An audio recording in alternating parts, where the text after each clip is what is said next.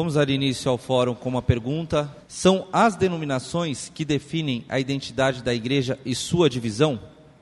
Começa comigo. Como que é a primeira vez que estou participando? Eu tenho cinco minutos para falar isso. Sobre essa pergunta, é isso mesmo? É isso. Mas depois você pode falar. Mas eu deixo. Bom dia a todos e a todas, inclusive o Tiago. É, eu creio que alguns falam em pós-denominacionalismo. É? O que é isso? Passada a grande ênfase na denominação, onde a denominação dava identidade, dava doutrina, dava o modo e a maneira de ler a Bíblia, já trazia é, o corpo doutrinário completo, a maneira de se cultuar, etc. Esse tempo passou e alguns dizem que esse tempo chamado pós-denominacionalismo, ele passou por conta de um novo momento da sociedade que alguns chamam de pós-modernidade. Né? Alguns conceituam assim, outros conceituam como é, crise da modernidade, ápice da modernidade, aí não há um, um consenso em torno disso. O que se ouve mais dizer pós, é o conceito de pós-modernidade. E na pós-modernidade você não tem mais uma identidade única. Uma única identidade, você tem identidades. Stuart Hill, um sociólogo, ele trabalha bem essa questão. Então você tem identidades. A mesma coisa, eu creio que acontece com as denominações. Você tem uma denominação, mas ela não consegue é, dar um tom, dar uma, uma única coloração, um único jeito de ser de cada igreja. E aí as igrejas, bombardeadas por várias identidades, ou se você quiser, também pode dizer por vários movimentos, ela vai de alguma maneira se descaracterizando na sua maneira de ser, do seu jeito de ser igreja, e vai tendo autonomia.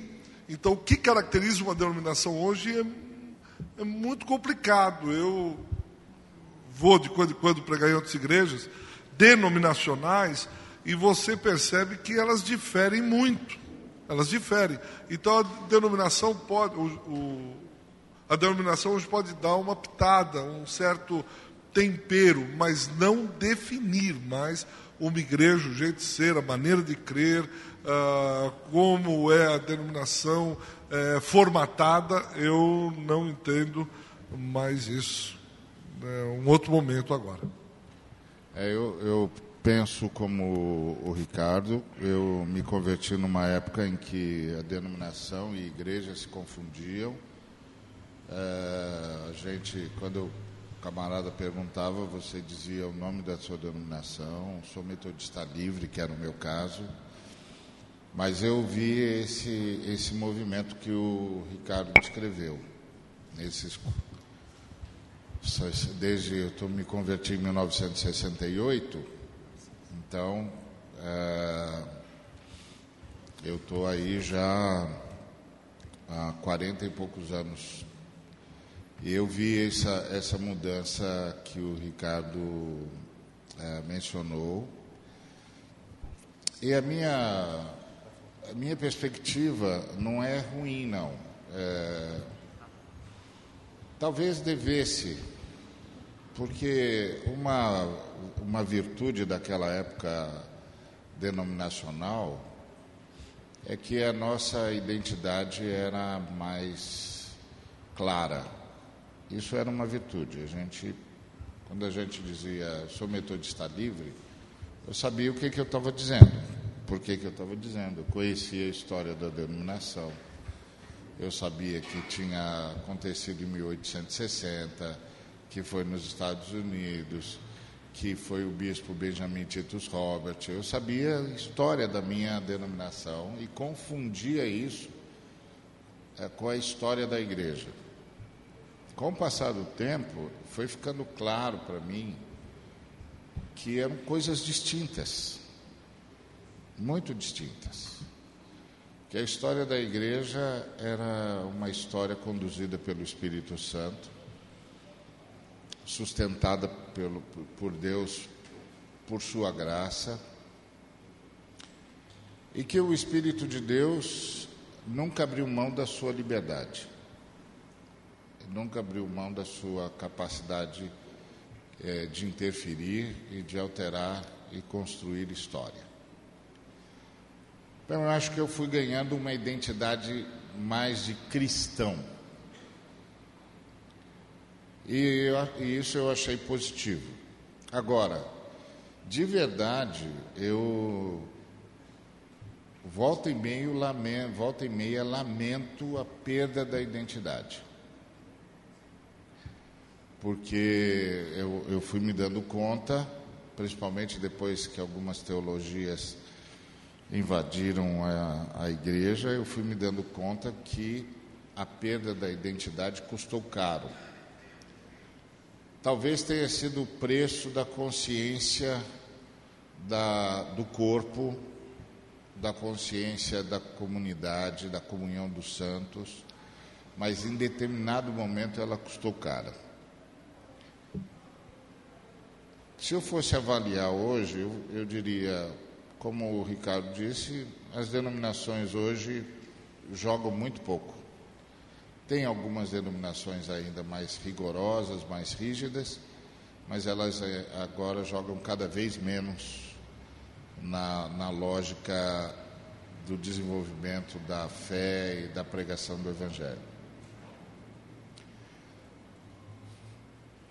Quanto isso é bom, quanto isso não é bom, eu não sei dimensionar de verdade, depois de ter convivido com tanta confusão em várias frentes, eu não sei distinguir. Mas, de qualquer maneira, eu me dou conta que a, o pós-denominacionalismo é também uma era de responsabilidade, porque agora eu tenho todo dia de dizer para mim e para minha comunidade, comunidade que confia na minha condução pastoral, quem nós somos. E tenho de construir isso com eles diariamente. É, eu acho que no final das contas, nós chegamos onde Jesus Cristo disse, quando falou que a gente tinha de se vigiar e orar. Então, é, é história, está feito. Eu, eu acho muito interessante a gente observar o processo dinâmico da história. Né? Durante quase mil anos, primeiro milênio da era cristã, nós tivemos praticamente um povo, uma instituição, projeto original de Deus, de uma igreja. Na virada do primeiro milênio, houve uma primeira grande ruptura com a igreja do Ocidente de um lado, com a igreja romana, a igreja oriental do outro lado, a igreja ortodoxa, com três ramos. Então, a igreja que era uma é, se tornaram quatro no início do segundo milênio. Com a reforma de quatro, nós passamos para doze. E com o advento da, da era contemporânea e o envolvimento dos Estados Unidos e da mentalidade denominacionalista, nós hoje somos mais de 40 mil denominações cristãs no mundo, deve ter muito mais. Como diria o saudoso bispo Robson Cavalcante, a noiva de Cristo virou um harém. Né? E, e aí fica essa dificuldade da gente lidar com essa realidade. O que nós percebemos hoje é um, um, uma mudança rápida. Eu estava agora de manhã conversando com meu pai, que está com 86 anos, e ele lembrando de uma campanha de evangelização que ele participou aqui em Anápolis, uma cidade aqui perto, onde é, ele, eu também nasci lá. E essa campanha na década de 40, final da década de 30 mais ou menos, início da década de 40, reuniram-se todas as denominações evangélicas ali em Anápolis e já existiam várias, pelo menos das históricas, mas reuniram-se todas, dividiram a cidade toda e a cidade inteirinha foi evangelizada. Num, claro, a cidade não era tão grande, ah, mas o fenômeno que chama a atenção foi o envolvimento de todas as igrejas, chamando toda a cidade para um grande culto que houve na Praça da Estação, com um coral de todas as igrejas, evangelizando toda a cidade. Isso era possível. Né? Ah, na primeira metade do século passado, pelo menos que eu sei, no estado de São Paulo, os presbiterianos e os metodistas dividiram o estado de São Paulo e determinadas cidades de uma determinada região, os presbiterianos se encarregaram de evangelizar, numa outra os metodistas fizeram para evitar essa duplicidade de esforços para que o estado de São Paulo fosse mais rapidamente evangelizado. Havia uma cooperação na tarefa missionária e evangelizadora da igreja, o que era um testemunho muito bonito que, apesar das diferenças históricas, sistema de governo, etc., no conjunto central, as igrejas tinham uma consciência da sua unidade. Até a década de 60, havia, inclusive, era promovido pela antiga e falecida Confederação Evangélica Brasileira, no dia da reforma, que foi comemorado poucos dias atrás, semana passada, havia o culto da reforma, onde todas as igrejas em todo o país celebravam o culto da reforma, que hoje permanece como uma vaga lembrança e talvez uma boa parcela dos evangélicos não saibam nem o que foi isso e nem para que, existiu. Né? Talvez muitos lembram mais do Halloween do que da reforma. Ah, hoje o que nós vemos é o surgimento de uma nova forma que, com o enfraquecimento denominacional, é, o que nós percebemos hoje é o fortalecimento do personalismo. E ele tem aspectos negativos bastante, talvez um ou outro positivo, mas hoje é mais comum, pelo menos nas gerações mais novas, é mais comum essas pessoas se identificarem com um determinado líder do que com uma determinada denominação. É. Então, isso traz consequências para a identidade da igreja drásticas, as piores possíveis porque as pessoas perderam a consciência do que, que significa ser povo de Deus. Ou seja, muitos cristãos, eles se consideram povo de Deus de uma determinada comunidade liderada por um determinado pastor. Se eles saem daquela determinada comunidade e deixam a liderança daquele determinado pastor, muitos se sentem bastante perdidos, confusos, até encontrarem uma outra comunidade com um determinado líder cuja visibilidade lança alguma sombra sobre a minha figura obscura e faz com que aquela, digamos, grife religiosa ou aquela celebridade religiosa me dê algum tipo de status religioso que eu não consigo adquirir a partir da minha consciência de identidade cristã como povo de Deus. Então, hoje nós vivemos um cenário um pouco complexo e eu diria que bastante preocupante, porque eu tenho visto já várias pessoas que, ao se deslocarem de uma cidade, em virtude de trabalho, profissão, qualquer coisa que seja, vão para um determinado lugar, ali eles não se sentem povo de Deus, porque aquela igreja não é igual à igreja de origem e aquele líder não lidera como seu líder de origem e essas pessoas se veem deslocadas. Então, a consciência de povo de Deus vem se perdendo e vem adquirindo essa consciência individualista de pessoas vinculadas a determinados modelos que dá a elas uma identidade sombria e frágil da fé. Existe, todavia, uma outra perspectiva do, do pós-denominacionalismo. Se o indivíduo sai da instituição com a qual não se identifica para se identificar com um líder personalista é porque a identificação com a instituição já não existe mais. E nós existimos enquanto seres subjetivos pelo processo associativo, de identificação. Eu caminho com quem me identifico. Eu caminho com quem eu consigo, transcendendo divergência, ah, com quem eu acho convergências. A denominação serviu muito bem ao propósito brasileiro durante muito tempo, mas com a pós-modernidade, alguns já chamam de transmodernidade e alguns até de neomodernidade, ah, que prefigura em grande instância falências institucionais de toda a ordem, não é só denominacional. A desvalorização do coletivo e a supremacia do subjetivo.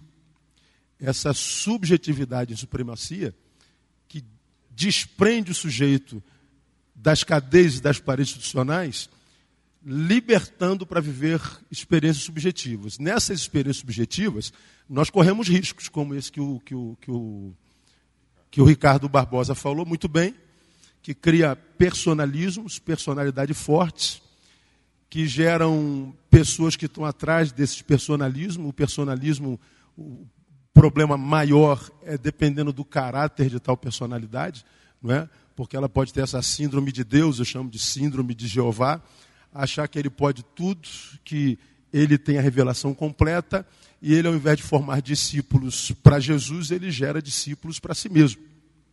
Falamos sobre isso, né, Ari, na, na, na última é, reunião do Missão na íntegra.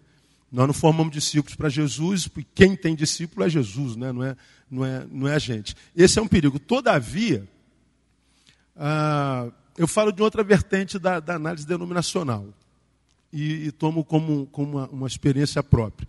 Eu sou nascido e criado numa instituição denominacional, eu sou da Igreja Batista Betânia no Rio, vinculada a Convenção Batista Brasileira, e desde garoto eu existo dentro dela.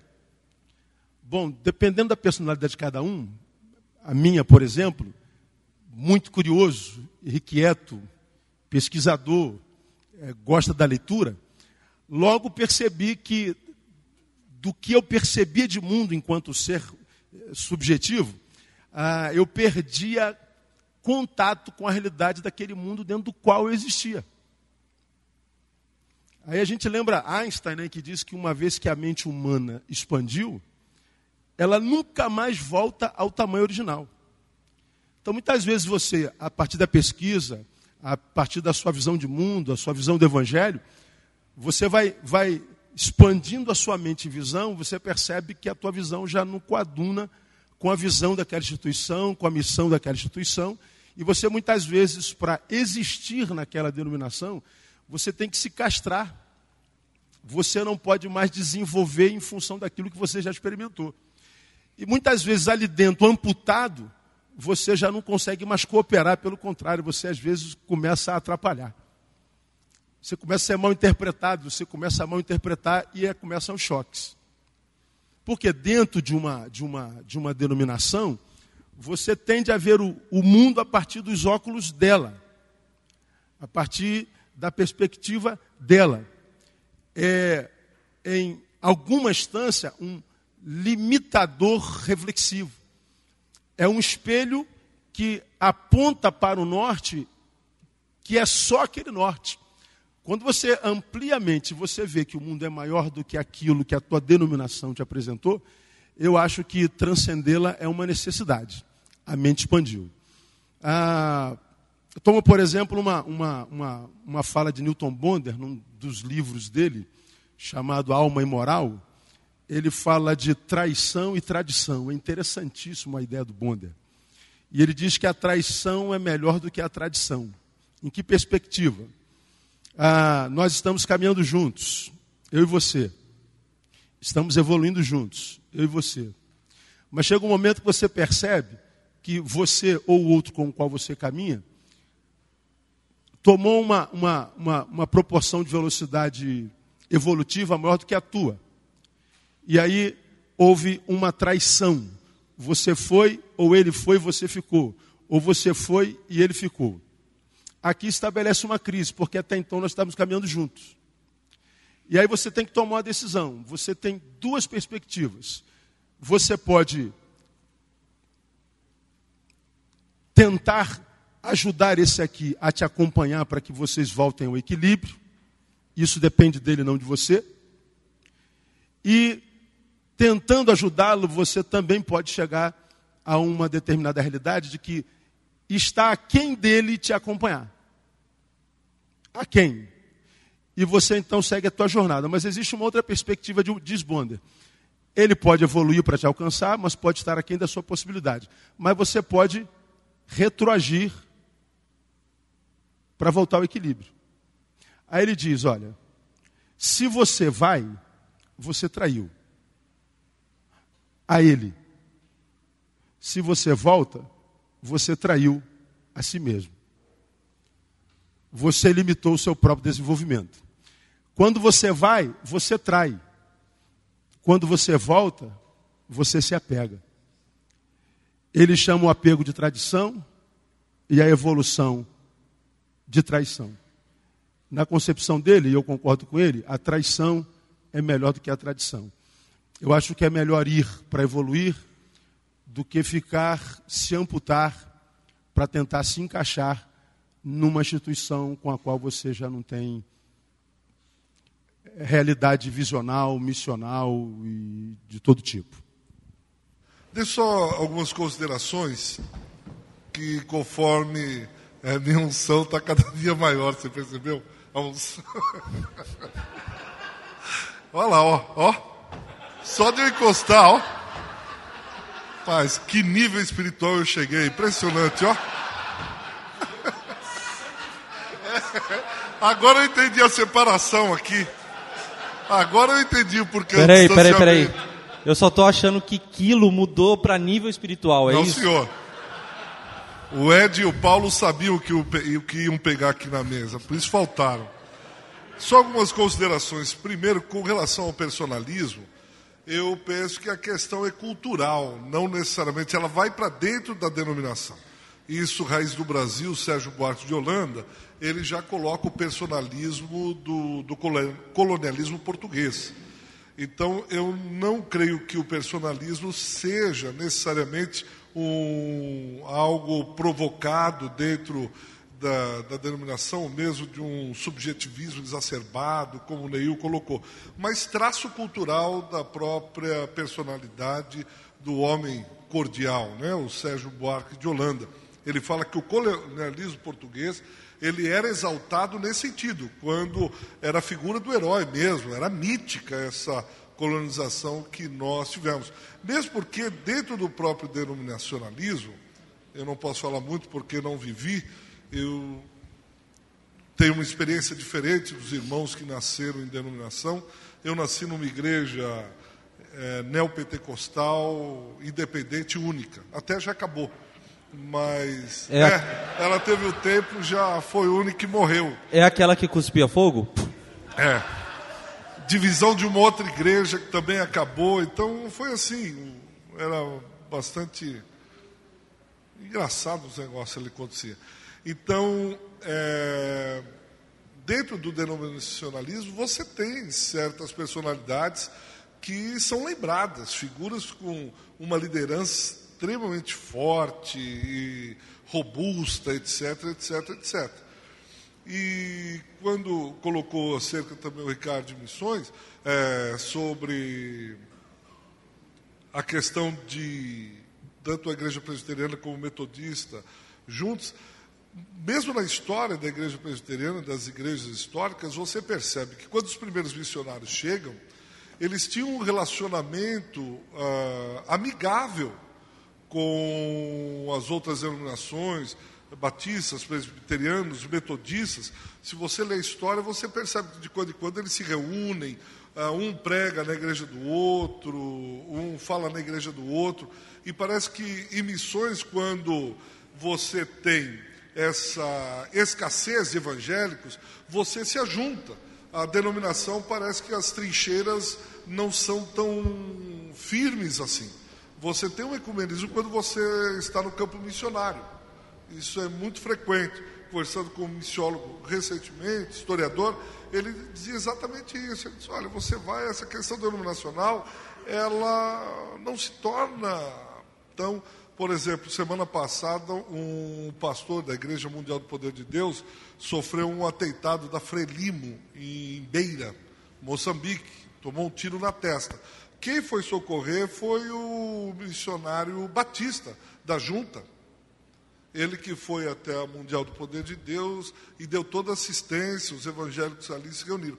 Mesmo que ainda ali seja superpovoado, mas parece que fora do país de origem, é, nessa, nesse encontro de missões, nesse encontro de vários, tem, não tem essa restrição denominacional. Isso se dá que eu acho que é um outro fator que entra nessa questão pós-denominacionalista, os quase 40 milhões de evangélicos que o último IBGE 2010 divulgou.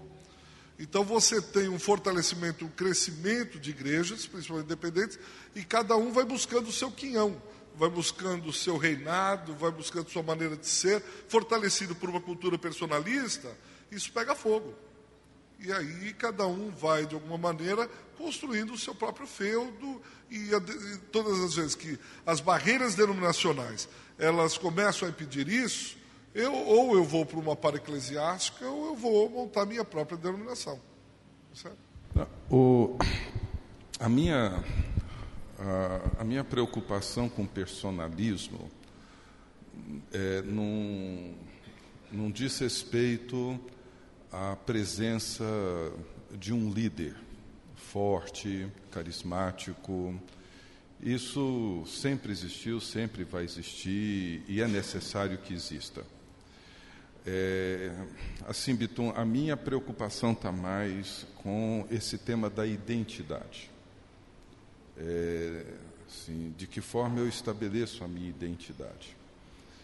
É, olhando assim para a igreja, quando temos uma identidade que pelo menos ela ela diz respeito a um, a um conjunto de valores, convicções, história, práticas cristãs, etc., que estão presentes dentro de uma determinada denominação, nós temos uma identidade é, bem ou mal, e aqui eu não entro no mérito dela, nós temos uma identidade. A minha preocupação hoje é que a identidade ela tem se recolhido, minimizado, se limitado cada vez mais ao indivíduo e cada vez menos à comunidade, cada vez menos a uma denominação ou à consciência de ser povo de Deus. Essa é a minha preocupação é a força do narcisismo da cultura de hoje na consciência e na formação da identidade cristã. Então, quando a minha identidade cristã está atrelada a uma determinada pessoa, de uma determinada comunidade, e fora daquilo a minha identidade se enfraquece como cristão, isso para mim é um problema não é um problema o líder. Há, há, há, um ano, um ano e pouco atrás, eu estava numa, numa igreja, num outro estado aqui no Brasil, no Sul, e depois da, do encontro da noite, um casal me procurou. Esse casal havia saído de uma grande cidade do Sudeste e foi descendo para o Sul, estavam lá por questão profissional. E depois eles me procuraram para conversar, dizendo que estavam procurando uma igreja, precisando de uma igreja e tal, mas que eles estavam, que eles haviam saído dessa grande cidade e estavam acostumados com uma igreja top, de uma teologia top, e que tinham muita dificuldade de se encaixarem numa igreja qualquer. E lá na região onde eles estavam não tinha uma teologia top de uma igreja top, com uma música top, com um cara top. Não tinha. E eles estavam então completamente perdidos. Eu falei, meu caro, se essa teologia top, desse pastor top da sua igreja, a única coisa que ele fez foi tornar você um arrogante top, você não vai encontrar igreja em lugar nenhum nesse mundo para você mais. Não tem. Né? Se a teologia não te leva a ser povo de Deus numa comunidade pobre, você não aprendeu nada. Agora, os, os teólogos top a que ele se referiu, muitos deles eu conheço e são pessoas sérias, são homens de Deus, gente que tem feito um trabalho sério. Não são pessoas que estão brincando com o Evangelho, mas a identidade cristã desse casal estava atrelada àquela pessoa naquela igreja. Fora de lá, ele não tinha igreja. Então, o risco para mim é quando nós começamos a inverter o meio com o fim. A instituição, a denominação, ela existe, mas ela é meio, ela não é fim. É quando nós começamos a dar mais valor ao vaso e não ao tesouro contido no vaso. Ou seja, Hoje nós temos uma, uma, uma geração cristã que valoriza, por questões até mesmo culturais, valoriza mais o vaso do que o tesouro contido no vaso. Então, na medida que o valor está no vaso, nós então enfraquecemos o conteúdo, o tesouro contido nele, o que enfraquece a nossa identidade cristã, na medida em que nós precisamos valorizar cada vez mais o vaso. Esse vaso pode ser a nossa instituição, seja ela local, seja ela denominacional, seja ela uma pessoa apenas, mas nós valorizamos essa essa realidade externa, esse excipiente, uma vez que o tesouro contido nele perdeu o seu valor. Então, para uma igreja cujo evangelho é uma coisa frágil, quase que desconhecida no seu conteúdo, nós precisamos de alguma coisa visível que dê a nós uma identidade para a consciência frágil que nós temos hoje. É, isso que o Ricardo falou é um martírio. Quando tudo se fragmenta e as identidades se perdem e, e toda sorte de influência perpassa todos os, os, todas as instituições, é inevitável que o marco seja transferido da instituição para o líder. Inevitável e é um martírio. Porque, de um lado, tem os, os líderes sérios, como disse o, o, o Ricardo, tentando fazer o melhor trabalho possível a partir da sua visão, a partir daquilo que ele entende que que está na história da igreja, da construção do corpo de Cristo, como Efésios 4 nos ensina. Mas, de outro lado, tem um ambiente em ruínas, todo fragmentado. Ah, quase nada está de pé, quase como se quase como se tivesse passado um vendaval, um tsunami, um terremoto, e, e esse, esse número de influências que se, que se chocaram entre si muito mais do que se, se irmanaram na construção de qualquer coisa, semeou um ambiente, ou provocou um ambiente de ruína. Você fica com aquela sensação de devastação. Aí é inevitável, inevitável. A, que as lideranças comecem a saltar aqui e ali e, e comecem a dizer: bom, se você não sabe mais para onde ir, eu sei. E, e aí você encontra esse martírio que o Ricardo descreveu. Do sujeito que depois de ouvir certas pessoas, não consegue mais ouvir outras porque ele de fato perdeu a noção do corpo e, no, e perdeu a paciência. É, a humildade e a paciência necessárias para a vida comunitária. E pior, ele circunscreveu o Espírito Santo a determinadas manifestações ou a determinados líderes. É um martírio, é um martírio, é um desespero, e, e, e é um desespero também para os que são tidos como líderes, na medida em que eles são sérios, porque eles começam a se perguntar se estão cooperando ou prejudicando. É a, a coisa mais angustiante que um pregador pode ouvir é que porque alguém o ouviu, não consegue ouvir mais ninguém. Aí o pregador fica com aquela sensação: meu Deus, que palavra que eu preguei. Eu preguei mesmo a palavra de Deus? Eu preguei a palavra de Deus e preguei o Deus da palavra?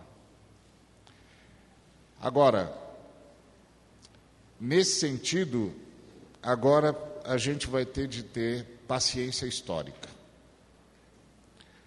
Porque, de fato, nessa segunda metade do século XX, início do século XXI, a igreja como tal assistiu uma devastação. Uma sucessão de cataclismos e, e parece que fica aquele quadro é, que você olha e fica com aquela sensação profunda de dor, de dizer: meu Deus, o que foi que aconteceu aqui? E, e, e aí, todos os pregadores sérios que eu, que eu, com quem eu tenho convivido passam por esse tipo de crise. E agora? A gente chama o pessoal, sabendo os riscos disso, ou a gente deixa do jeito que está?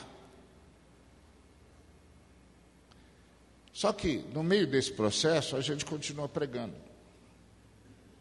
Continua dizendo: é por aqui, o caminho sempre foi esse, e, é, e eu acho que na humanidade existe uma espécie de radar, radar emocional, em que a pessoa começa a perceber quem são aqueles que minimamente sabem o que estão fazendo na história. E aí fica um, um aviso para os pregadores, para esses pregadores sérios, que é lutar diária e diuturnamente para não cair no narcisismo nem no personalismo e para continuar sustentando a noção de corpo, apesar do cataclismo.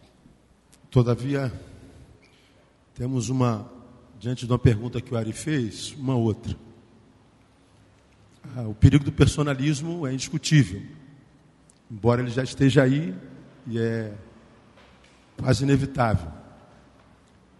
E muitas vezes a gente ouve uma pessoa, se identifica com o que ouve, identifica com a palavra de Deus, e a gente não consegue mais ouvir outras pessoas.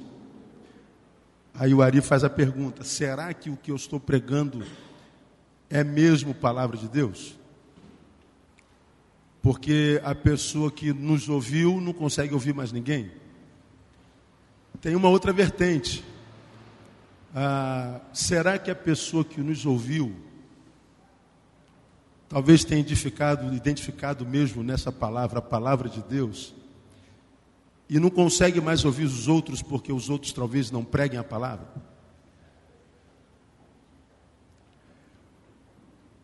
No discurso isso é muito legal. Você ouve o Ari, aí tem dificuldade de ouvir um monte de gente. Porque deve acontecer com vocês também. Às vezes o cara fala assim: Poxa, cara, eu gosto muito de ouvir o que você está pregando. Aí ele diz: só tem duas pessoas que eu ouço nesse país, você e fulano de tal. Só que o outro fulano de tal prega o totalmente oposto do que a gente prega. Aí você fala assim, pô, esse cara me identificou com aquele.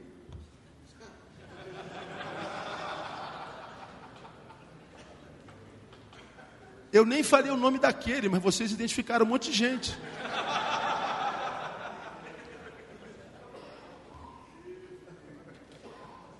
Aí você fala assim, ah, eu ouço Ari, eu ouço Ed, eu ouço Neil, Ricardo, Bitum, não consigo mais ouvir aqueles. Então, o que será que a gente está pregando?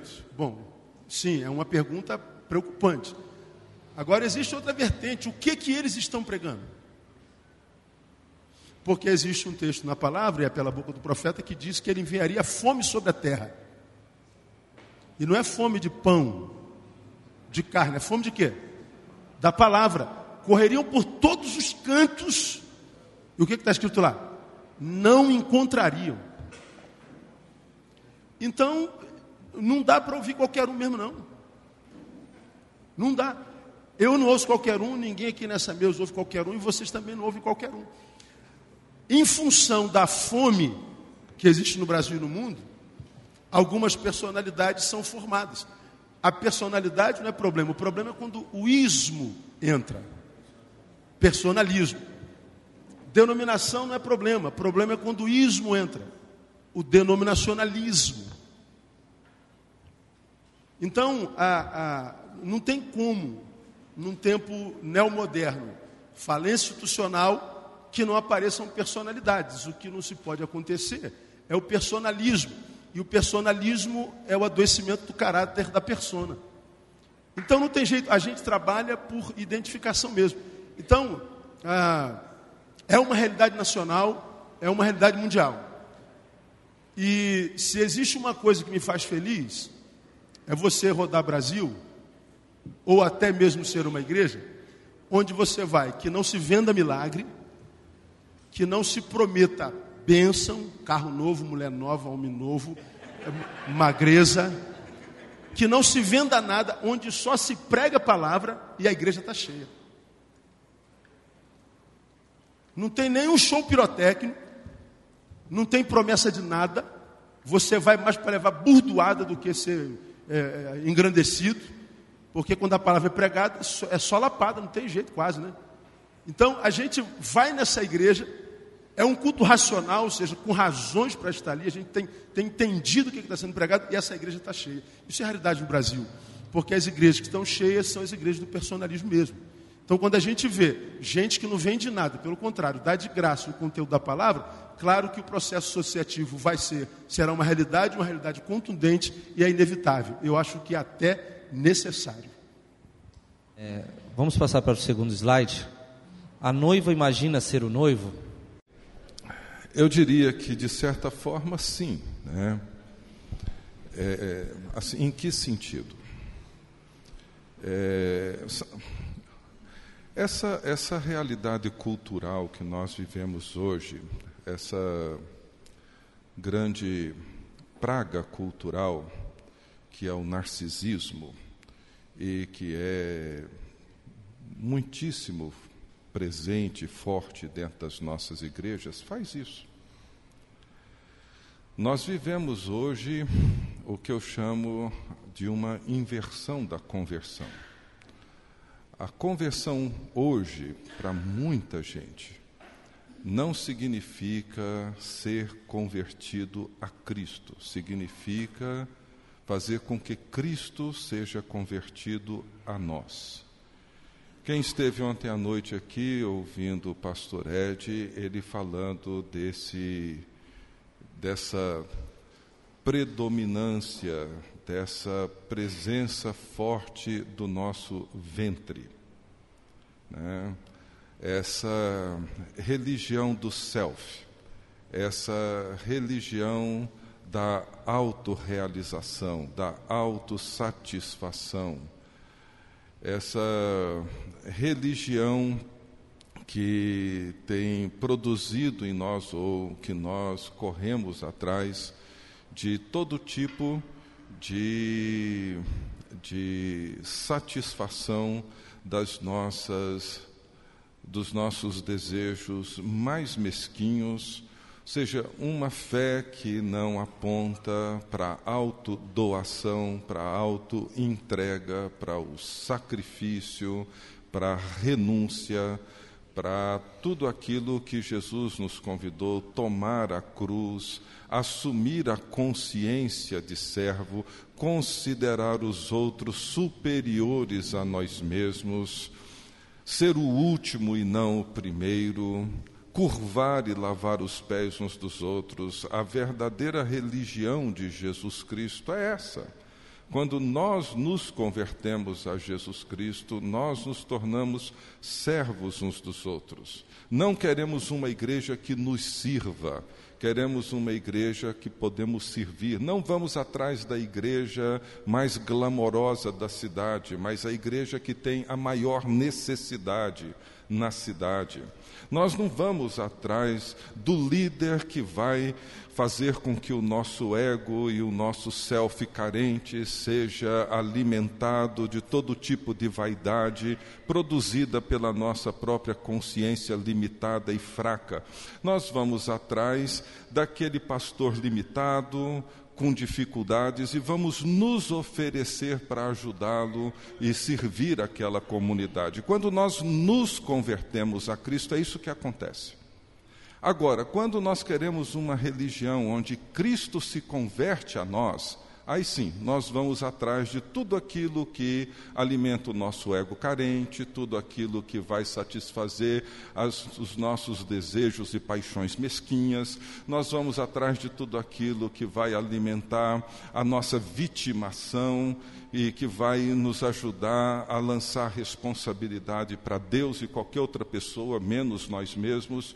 Então, sim, nós nos transformamos rapidamente, facilmente, no noivo quando o Deus que governa a nossa existência é o nosso próprio self carente e não o Senhor que se curvou e veio até nós, se esvaziou, se humilhou e foi servo e morreu a morte de cruz pela sua alta entrega sacrificial em nosso favor.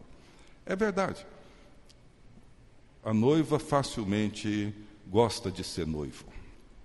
Uma situação muito complicada que nós temos hoje no Brasil é que a mensagem que nós ouvimos é uma mensagem que transforma, eh, como o, Ricardo falou, Jesus Cristo no grande guarda-costas da gente. Ele vai garantir que a nossa vitória tenha sabor de mel, ele vai esmagar os nossos inimigos, vai quebrar os dentes deles, etc.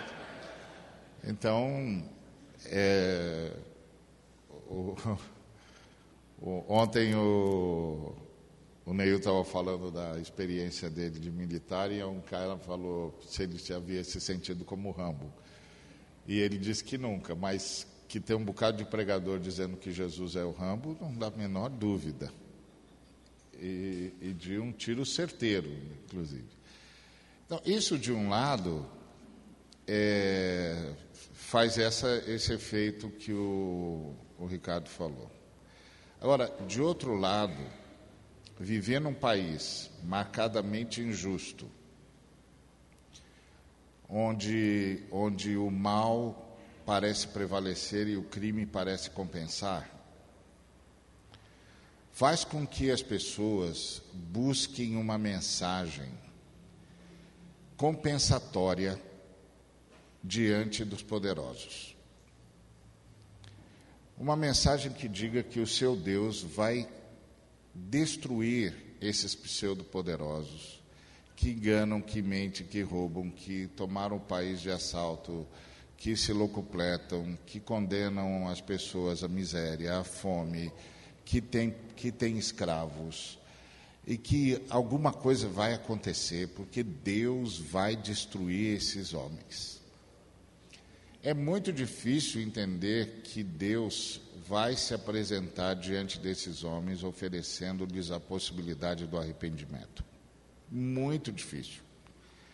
Por isso que a mensagem cristã é uma mensagem absolutamente paradoxal em relação à realidade da disputa humana pelo poder e, e até mesmo pelo que nós chamamos de justiça.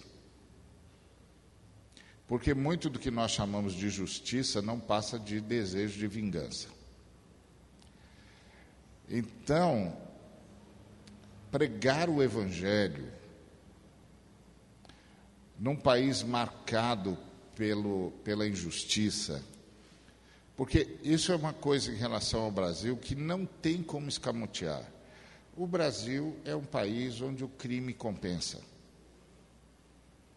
O Brasil é um país de coronéis. Os coronéis fazem o que querem. O Brasil é um país que pratica a escravidão. O Brasil é um país onde a miséria corre ao lado da maior de todas as riquezas. E aí, esse miserável, diante dessa força opulenta e devastadora da corrupção, do nababesco, do sujeito que, que, que gasta fortunas em futilidade. A quem ele grita? Por isso que esse tipo de canção e de mensagem encontra guarida nos corações. A quem que ele grita? Quanto tempo isso vai continuar? É o grito do Salmo 73. Até quando os ímpios vão prosperar? Até quando eles vão fazer o que quiserem? Até quando eles vão ser governadores, presidentes, vereadores? Até quando eles vão comprar votos, vão adulterar as máquinas de votação? Você vive num país que, se você se candidatar, você votar em si mesmo, e o seu voto não aparecer, não adianta reclamar, não tem como recontar voto. Você já parou para pensar que você está num país que não tem como recontar voto? Se houver uma dúvida, fica assim mesmo. E aí você diz: não tem, você pode apelar para o TSE, mas qual é o princípio da democracia? O princípio da democracia é que se eu preciso de um técnico para saber o que eu deveria saber como cidadão, não tem mais democracia.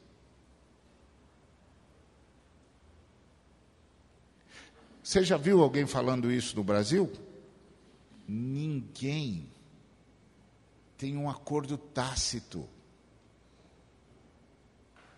Tem um acordo tácito. Você não ouve ninguém explicar isso. Então é por isso que esse tipo de mensagem, porque tem os dois lados. De um lado tem essa coisa do self, mas do outro lado tem a coisa da opressão. É muito difícil viver num país que o tempo todo, o tempo todo, você se sente sob opressão. O tempo todo. Aí vem um camarada e diz que Jesus Cristo é o Rambo Vingador. E o cara diz: É isso mesmo, ele vai destroçar os meus inimigos, essa gente vai ver. Mas o Evangelho ensina que Jesus vai se aproximar desse camarada e vai oferecer para ele oportunidade de arrependimento. Não vai sair matando ele, porque a fé cristã ensina justificação, não justiçamento. Então, tem hora que é assim mesmo. E aí, quando a noiva era só pobre, que houve uma fase na história da igreja brasileira que a noiva era pobre. Então, os pobres entendiam que pobreza era a sua virtude.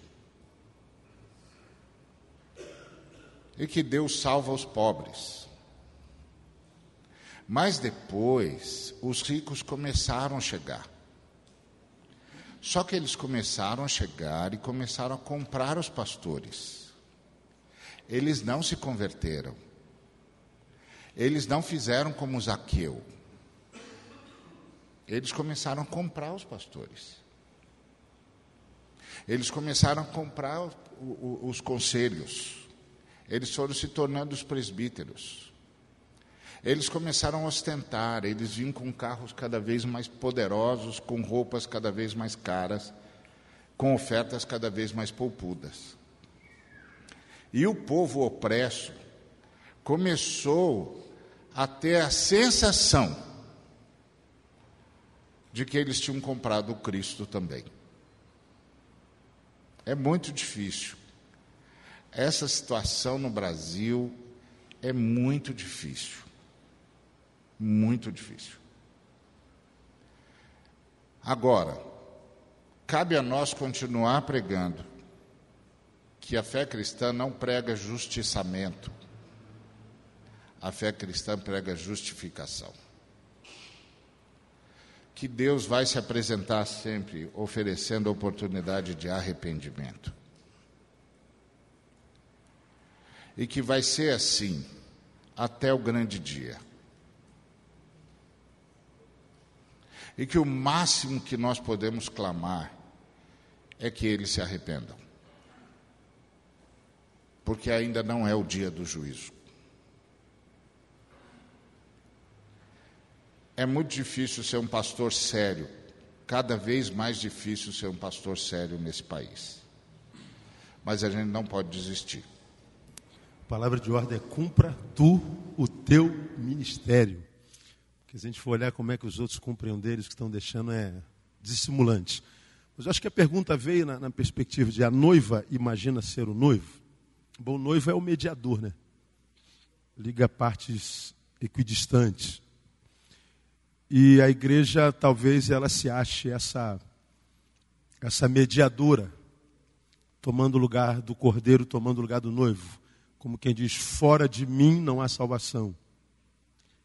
Aí eu ouvia um videozinho que me mandaram bem pouco tempo atrás, pastor, ouve isso aí, de um camarada no Brasil, não sei se vocês já viram, que ele se diz o apóstolo do Brasil. Ele não diz que é um dos apóstolos. Ele não está ligado à aliança apostólica brasileira. Ele é o apóstolo da nação. Está aí o artigo aí. O apóstolo. E ele diz: Deus me deu o dom de revelar mistérios. Eu sou o único revelador de mistérios da nação. De modo que qualquer um de vocês que vier a mim não sentirá mais dor. Pare de sofrer. Eu revelo o mistério da tua dor e eu acabo com o teu sofrimento. Pode vir. Eu sou o revelador de mistérios. É um negócio sinistro, cara. Cara pode ser um vagabundo, mas que o cara é corajoso é, meu camarada. Ele... E nem foi levado. É. Então, ele é o revelador. Então, a igreja dele é a igreja. E tem muitas igrejas que diz que fora dela não há salvação. Foi aqui que o Senhor revelou a pólvora. Um cara lá dos Estados Unidos, que está tá, tá quase preso, chegou no Brasil com seus cultos e tal. Quando começava o culto na igreja dele, tinha a cadeira do anjo. Ninguém senta aqui porque esse lugar é do anjo. Ele conversava com o anjo. E ele foi arrebatado até o terceiro céu para receber a revelação completa, porque Paulo não recebeu a revelação completa. Está aí na mídia, gente. E ele escreveu um livro que é sagrado. Tão sagrado quanto a Bíblia. Então é a igreja dele, é ele. Isso é uma realidade em todo canto do planeta. Agora, onde, aonde que essa igreja ela encontra o seu, o, seu métier? Como nós falamos na, na, na terça-feira ou na segunda, não, na terça-feira, falamos sobre a igreja de mercado, que o dinheiro é um fim, não é mais o meio, e a igreja de mercado, ela antes de entrar no mercado, estuda a necessidade do seu consumidor. E como que essa igreja que toma o lugar do noivo cresceu no Brasil? Ela descobriu a, a necessidade do consumidor brasileiro. Por exemplo, você pega um país onde não há saúde pública, onde o povo está morrendo por falta de, de, de, mercúrio, de gás, de maca. O povo está doente, não tem aonde recorrer. Foi o que você falou aí. Bom, vamos pregar um Deus curandeiro.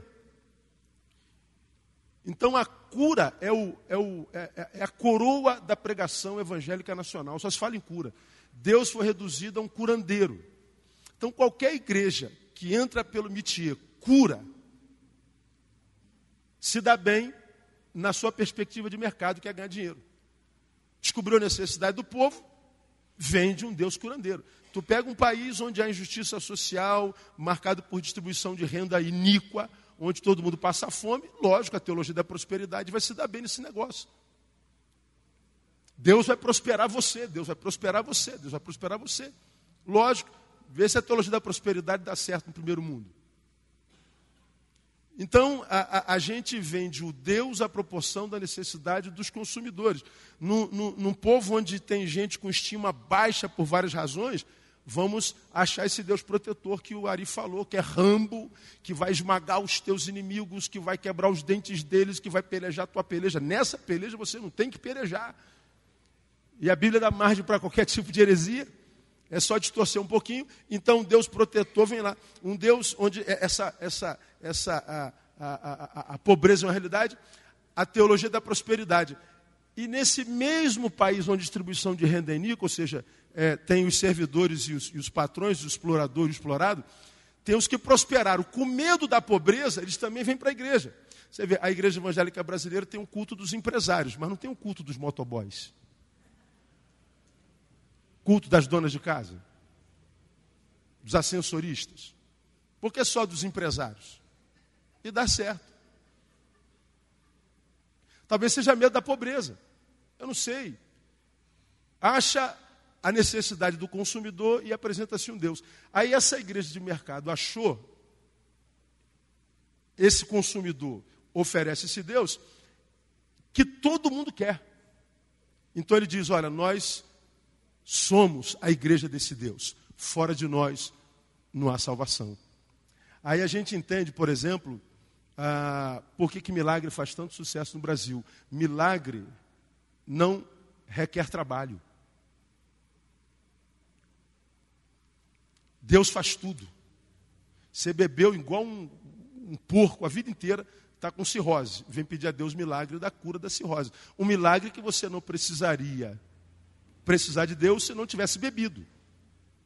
Se tivesse ensinado você lá atrás que não deveria fazer isso. A gente pede o milagre da restauração do casamento. Porque a mulher deu grito de alforria, porque você espancou a mulher a vida inteira.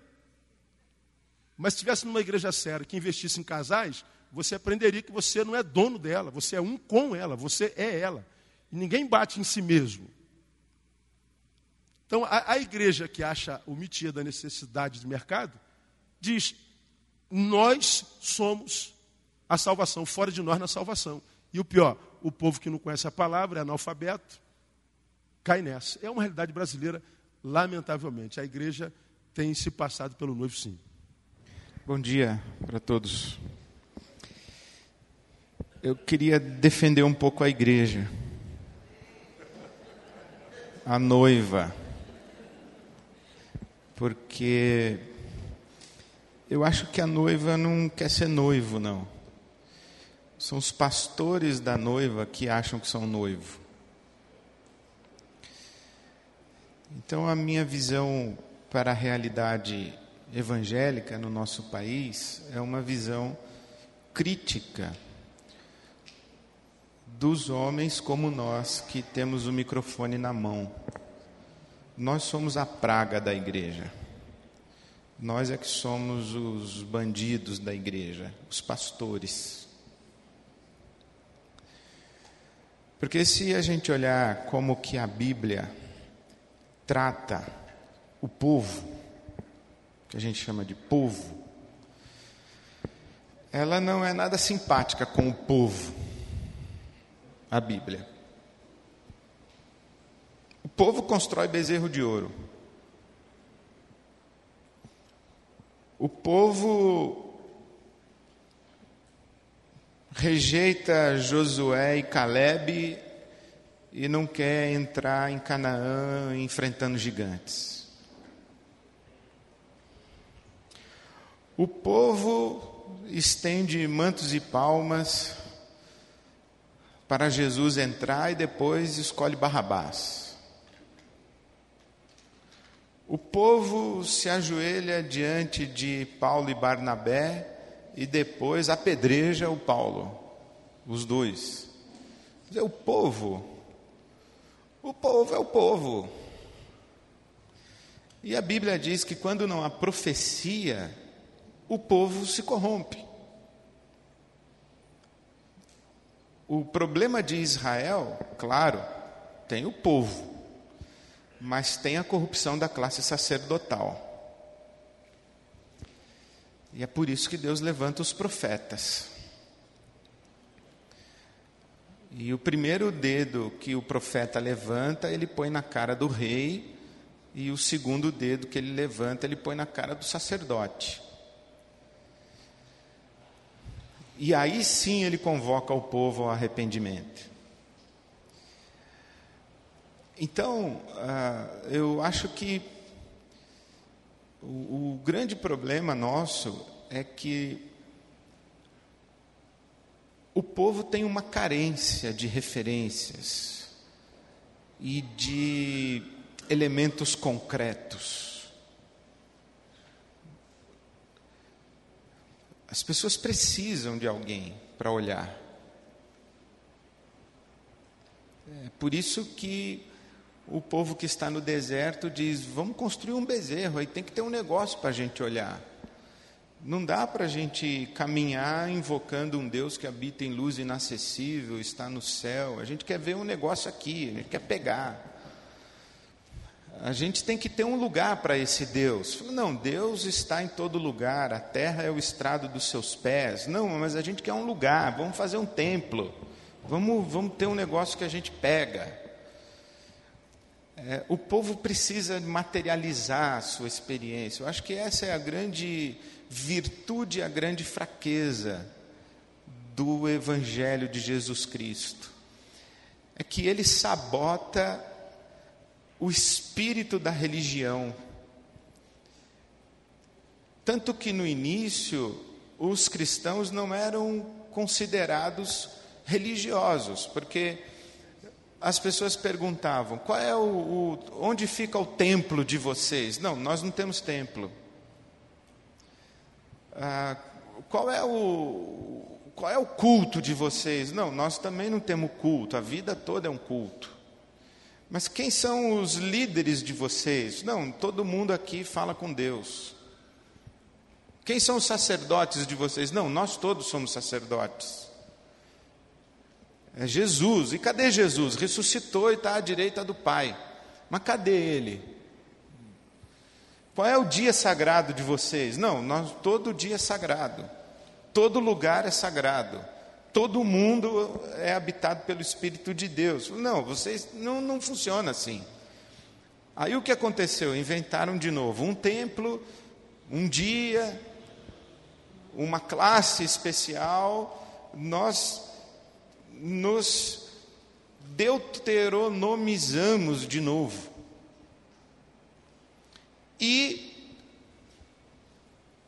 inventaram essa casta maldita clerical que gosta disso. Gosta de ter lugar especial para estacionar, gosta de não pegar fila na hora do, do almoço da comunidade, gosta de ter uma mesa separada, gosta de tirar fotografia, gosta de receber oferta, gosta de, de viajar tudo pago pelo presbítero. A gente gosta gosta que as pessoas dizem que sentem a nossa falta, que os irmãos foram lá orar, mas sabe como é, pastor? Não é quando o senhor vai orar, é diferente. A gente gosta, a gente vai lá e aceita essa coisa toda. E as pessoas, elas precisam dessa referência. E a gente, então, que tem o ventre dizendo, vai, você é o cara, você é o cara, a gente vai mesmo. Aí eles dão um anel para a gente, eles dão um terno Armani para a gente, eles dão um avião para a gente, a gente pede, eles dão. E a gente gosta, porque o Satanás está também falando, e o Adão está gritando, e o ventre está faminto.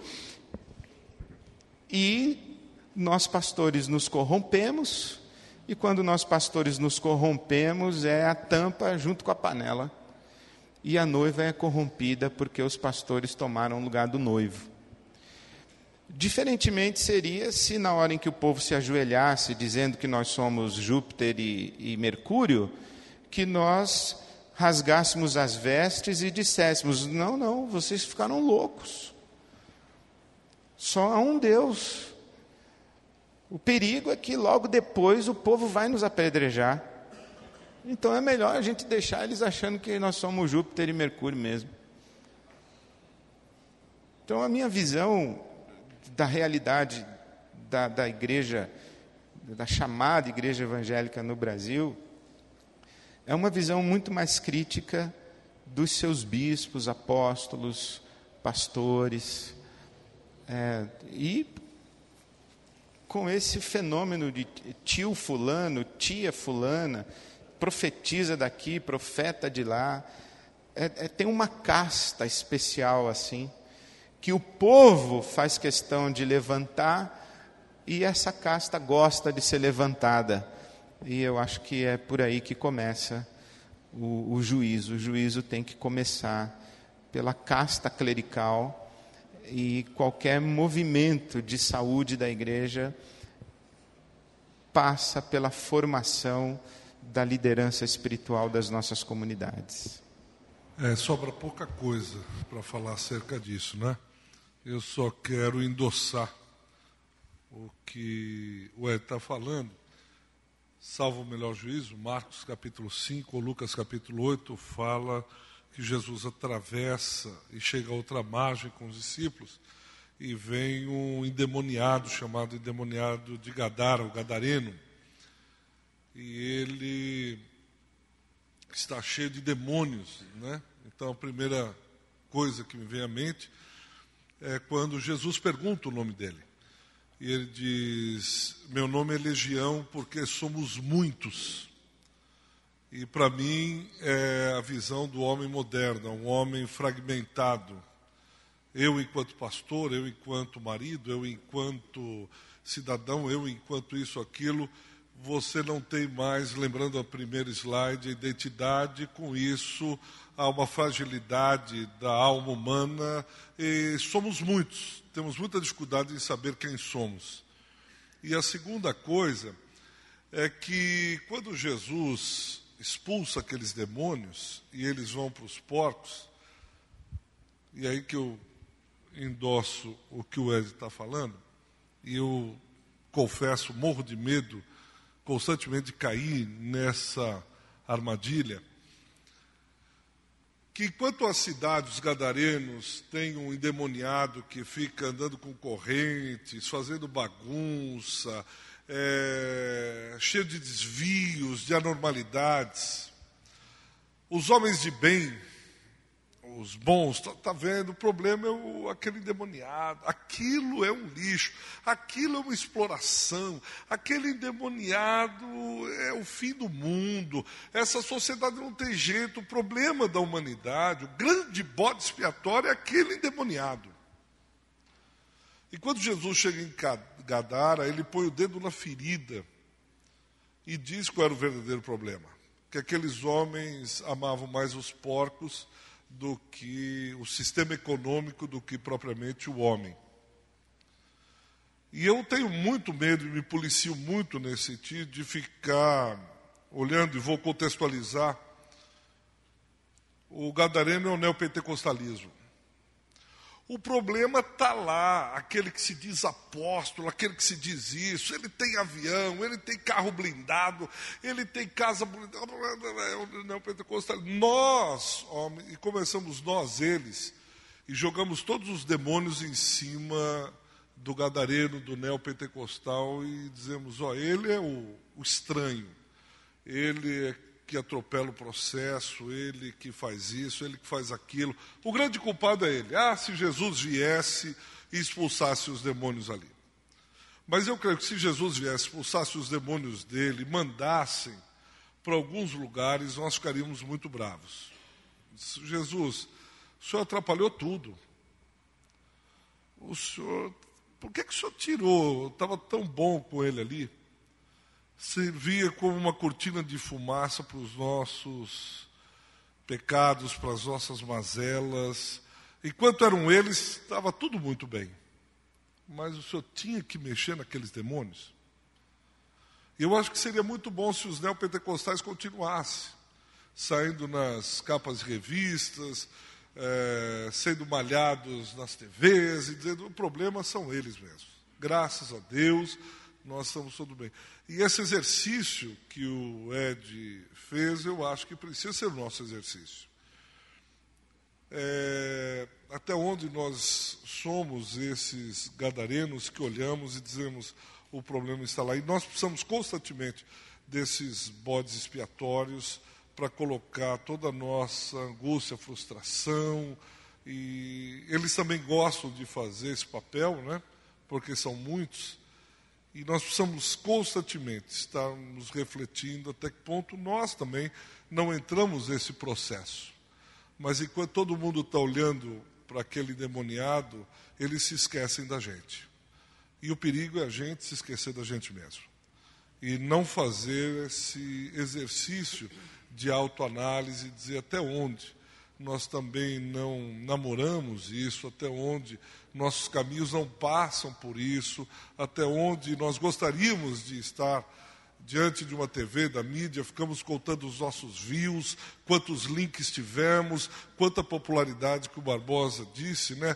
Puxa vida, o meu deu 5 milhões 480 mil seguidores, 380 mil views quando eu peguei o microfone, bombou na internet e tal. Mas o problema quem é? São eles, nós não.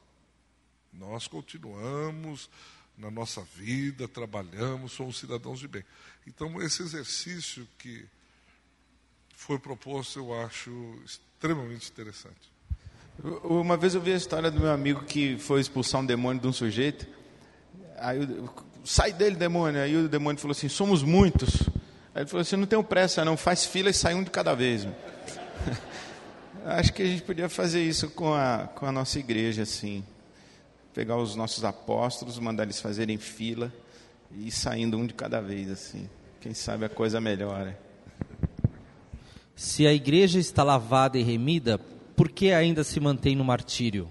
Só é. lembrando, só lembrando, Ari, é, no Ângelos, ministrado pelo Papa no dia 7 do 11, e repercutiu muito na mídia, ele falou, a frase dele, principalmente na internet, a igreja se fundamenta no martírio, não no poder.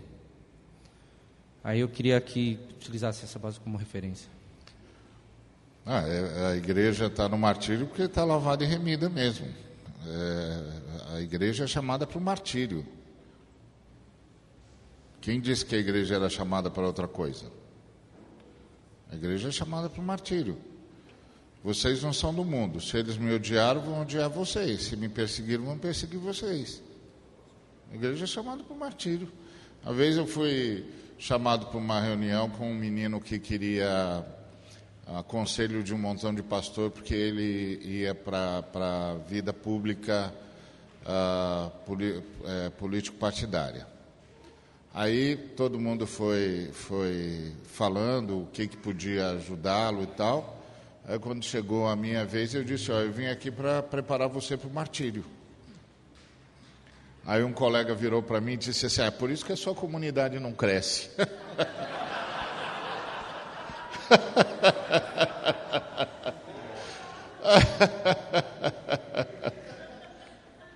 Eu falei, é verdade, porque é, é, o chamado da igreja é para o martírio, marturios testemunho, que acabou se tornando eh, a história da, da perseguição da igreja. E a igreja, esses dias eu ouvi é, que a Angela Merkel, a,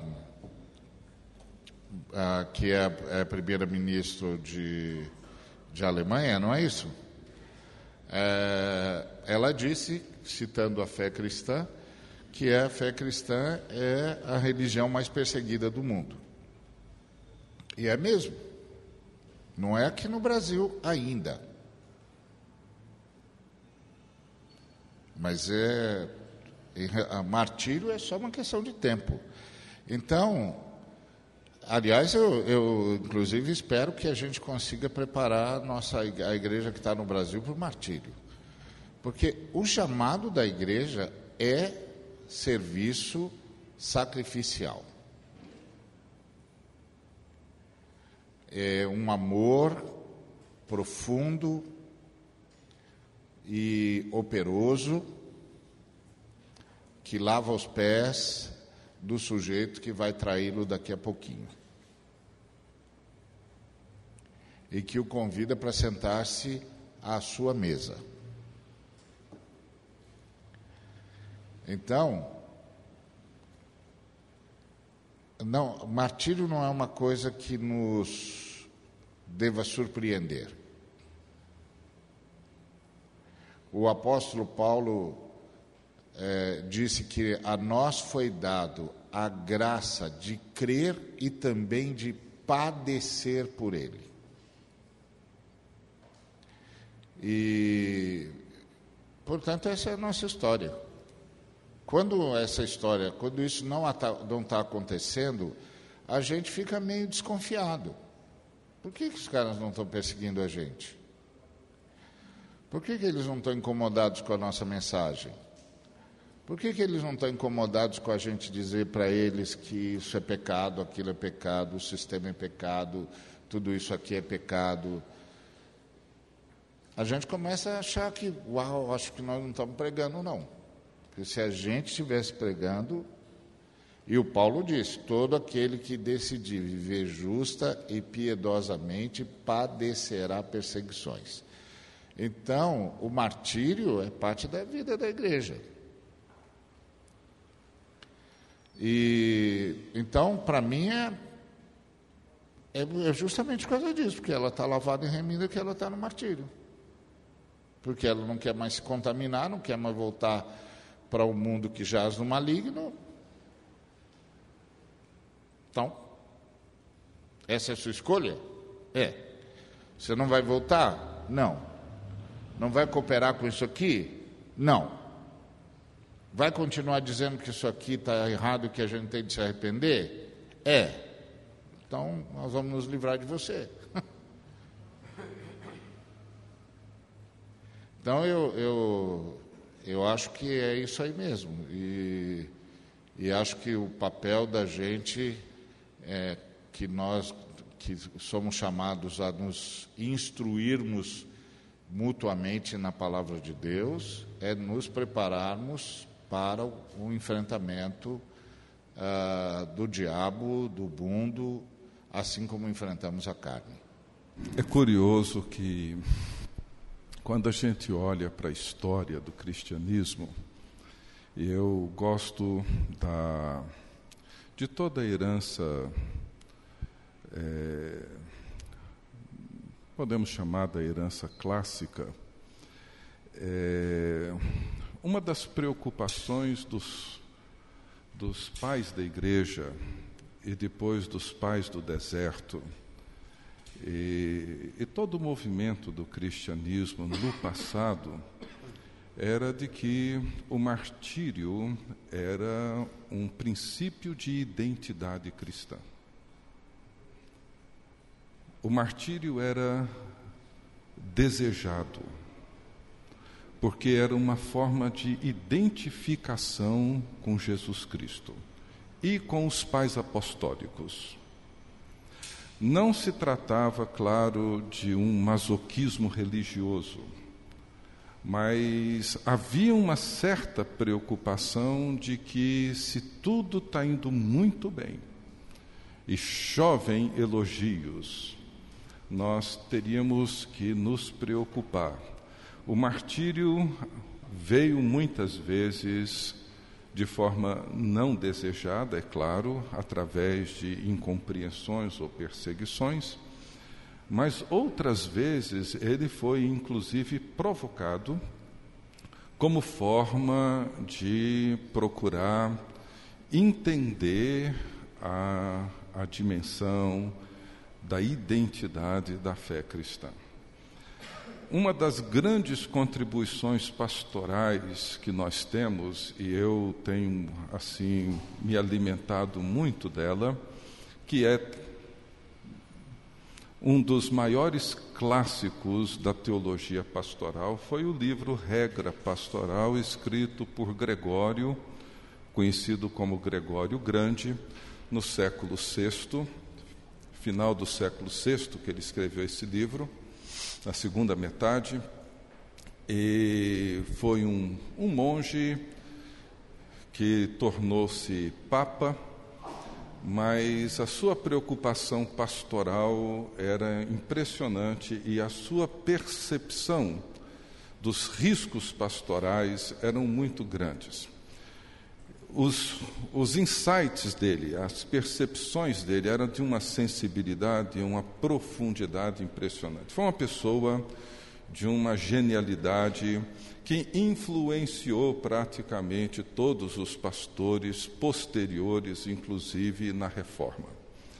É considerado um dos quatro grandes pais da igreja, e, embora não tenha sido um grande intelectual, mas conquistou esse lugar pela sua sabedoria e pela sua sensibilidade. E ele, na sua orientação pastoral, algumas coisas ele chama atenção. Por exemplo, ele dizia para os pastores que eles deveriam saber que os vícios frequentemente assumem a aparência de virtude. Eles diziam para os pastores para olharem para si mesmos e para as pessoas que eles pastoreavam, dizendo para eles o seguinte: nunca se impressionem com as virtudes das pessoas, porque por trás das virtudes sempre elas escondem um terrível vício. Prestem atenção no vício que elas escondem e não necessariamente nas virtudes que elas mostram. Quando nós prestamos atenção nisso, nós entendemos uma dimensão como essa. Quando eu vi essa pergunta, eu pensei que ela deveria ser uma afirmação, não uma pergunta, mas o Tiago explicou por que, que é a pergunta. Mas, ou seja, se a igreja está lavada e remida, ela sofre o martírio. Ponto. Não é por que, que ela sofre. Ela sofre por causa daquilo que Cristo fez. É assim. Então é por isso que Gregório ele dizia o seguinte sobre o peso da responsabilidade do ministério, é necessário que cada pastor relativize as adversidades e tema os sucessos. Para ele o grande problema tanto dos pastores quanto dos crentes é quando nós supervalorizamos o sucesso e menosprezamos as adversidades, tornamos as adversidades um grande problema a ser evitado ou eliminado e supervalorizamos o sucesso. Ele diz: não, não façam isso. Desprezem o sucesso e temam as adversidades. Relativizem, melhor dizendo, desculpa, relativizem as adversidades e temam o sucesso. O sucesso é o problema. Talvez o grande problema que vivemos hoje é o sucesso. Daí a razão da exclusão, do sofrimento, do martírio, da incompreensão na agenda da igreja do século XXI. Uh, ah, talvez a gente ainda também não entendeu a, a razão do martírio, né? Uh, às vezes fica a impressão de que Jesus foi martirizado apenas porque foi mal compreendido, foi é, ou não foi entendido. Então a gente é, fica parecendo que isso é uma coisa, é, uma confusão. E qual é a causa da perseguição? Qual é a causa do enfrentamento? É, a ideia, né, o próprio conceito de lavada e remida. A gente está muito impregnado de uma ideia de salvação que nos safa. Então nós temos a ideia de que tudo termina quando nós estamos protegidos e não quando nós estamos seguros. Deus nunca prometeu proteção, Deus prometeu segurança. Então nós temos uma ideia de salvação que nos protege e não que nos coloca em segurança para cumprir o nosso destino. E o nosso destino é revelar a justiça de Deus. A perseguição da igreja se dá quando ela amadurece ao ponto de deixar a sua condição protegida e agir segundo a sua condição segura para ela estabelecer justiça na terra. Aí vai haver enfrentamento. Então, o nosso conceito de salvação, nosso conceito de obra de Deus é de que Ele vai nos salvar. Essa ideia está mais para ser safo, se safar das dificuldades, do que de fato ser salvo. O salvo é aquele que não está preocupado em se safar e está seguro para cumprir o seu destino.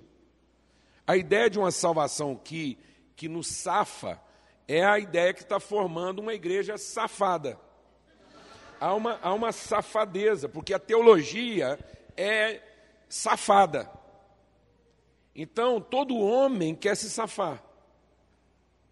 Então, Jesus é admirado, ele é admirado, ele é, ele é seguido, ele é idolatrado até pelos próprios discípulos, enquanto ele representa a nossa safadeza. Até que ele quer se revelar o Cristo. O encontro de Jesus com Herodes, no final, marca essa transição de conceito o próprio Herodes celebra o encontro com Jesus, porque diz: oh, há muito tempo eu estou esperando, queria muito te ver, na expectativa de que você operasse um milagre e você fosse o ídolo dos safados. Há uma idolatria na percepção da divindade. Então, toda a humanidade pretende um divino que nos safe. Conceber um divino da nossa safadeza é intrínseco do ente. Todo ente pretende um divino que o safe, que o poupe, que o livre. Jesus não vem revelar o divino, Jesus vem revelar o Pai, a natureza, a identidade, a relação, o propósito e o destino, a justiça de Deus. O conceito de Deus é intrínseco de todo mundo e é intrínseco de nós. Enquanto Jesus representa o divino, ele é o Deus dos safados. Porque não há destino, só há oportunidade. Então a igreja nunca vai enfrentar martírio ou confronto enquanto ela for a representante das oportunidades safadas. Todo mundo se safa na igreja, de alguma forma. E a gente acha que isso é ser limpo e redimido. Até que o verdadeiro evangelho vai nos levando ao nosso destino. Estamos aqui para cuidar dos negócios do nosso Pai para revelar a justiça do reino de Deus. E aí isso vai gerar confronto aos interesses dos safados. Isso vai confrontar a safadeza humana. Então, a fé não é para gerar um crente. O crente está crente de que vai se safar. A igreja é para gerar um justo. O evangelho é para produzir justiça. A igreja nunca será perseguida enquanto ela está apresentando uma salvação. A igreja só será perseguida quando ela apresentar justiça. Porque nós não seremos perseguidos por conta de um evangelho que opera milagres. Nós só seremos perseguidos quando apresentarmos um evangelho que leva à justiça. Porque não seremos perseguidos por causa do evangelho, nós vamos ser perseguidos por causa da justiça. Enquanto Jesus representa a oportunidade de nós nos safarmos de tudo que não presta nesse mundo, ele foi celebrado até por Herodes. Mas quando ele revela que ele não está, ele não está consoante com as safadezas desse mundo, e ele quer justiça, então ele foi perseguido. Mas ele só podia clamar por justiça porque ele estava limpo e redimido ele estava guardado em segurança de se pretender protegido. A nossa insegurança faz com que a gente viva e se esforce para ser o quê? Protegido por Deus. E não sustentado para que eu cumpra o destino. Enquanto todo mundo pensando em ser protegido, inclusive dos maus líderes, nós não vamos fazer justiça. Nós não estamos aqui para pretender uma igreja que nos proteja de maus líderes. Nós temos que lutar pela nossa maturidade. ter a segurança de que estamos cumprindo o nosso destino e não nos contrapondo a que o que é que seja. Isso não é questão de quem vai ter razão no final, isso tem questão de quem chegará ao seu destino. Não é uma questão de ter razão ou deixar de ter razão. É uma questão de ter a consciência de que eu estou cumprindo o meu destino de revelar a justiça de Deus. Isso é, há uma safadeza tão grande na gente que a gente lê lá.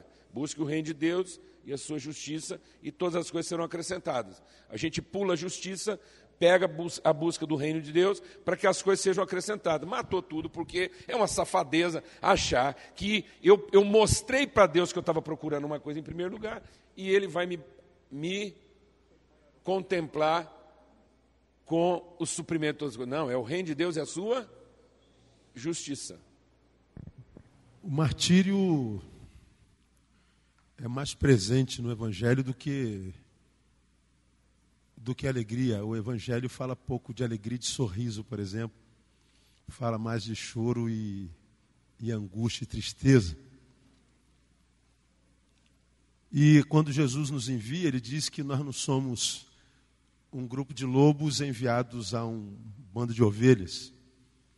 Diz que nós somos ovelhas enviados no meio de lobos somos aparentemente mais frágeis e, e minoria. Então, para quem é ovelha caminhando no meio, quem é presa caminhando no meio do predador, não é simples. Fomos enviados no mundo que jaz no maligno, então caminhamos num terreno minado. E ele fala do início ao fim de perseguição do lado de fora e fala também de perseguição do lado de dentro. Os inimigos do homem seriam os de dentro da sua própria casa. Por isso a sua palavra diz que ele não veio trazer paz, ele veio trazer espada.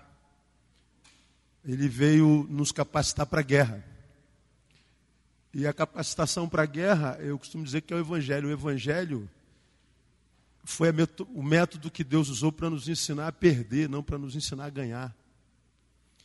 Ele diz aquele que perder a sua vida por amor a Ele, ganha lá. Então, no Evangelho, campeão não é quem vence, é quem perde. Ganha quem sabe perder. Agora, num, num contexto, numa geração, onde só se fala em vitória, vitória, vitória, vitória, vitória, vitória, vitória, vitória, vitória. Onde o homem é o centro de todas as coisas. Uma espiritualidade, uma, uma, um humanismo disfarçado de espiritualidade. Né? Porque onde o homem é o centro de todas as coisas, é humanismo. Protágoras foi quem disse isso que o homem é o centro de todas as coisas e todas as coisas convergem nele. Então Deus tem uma bênção para você, vai restituir você, um milagre para você, você, você, você.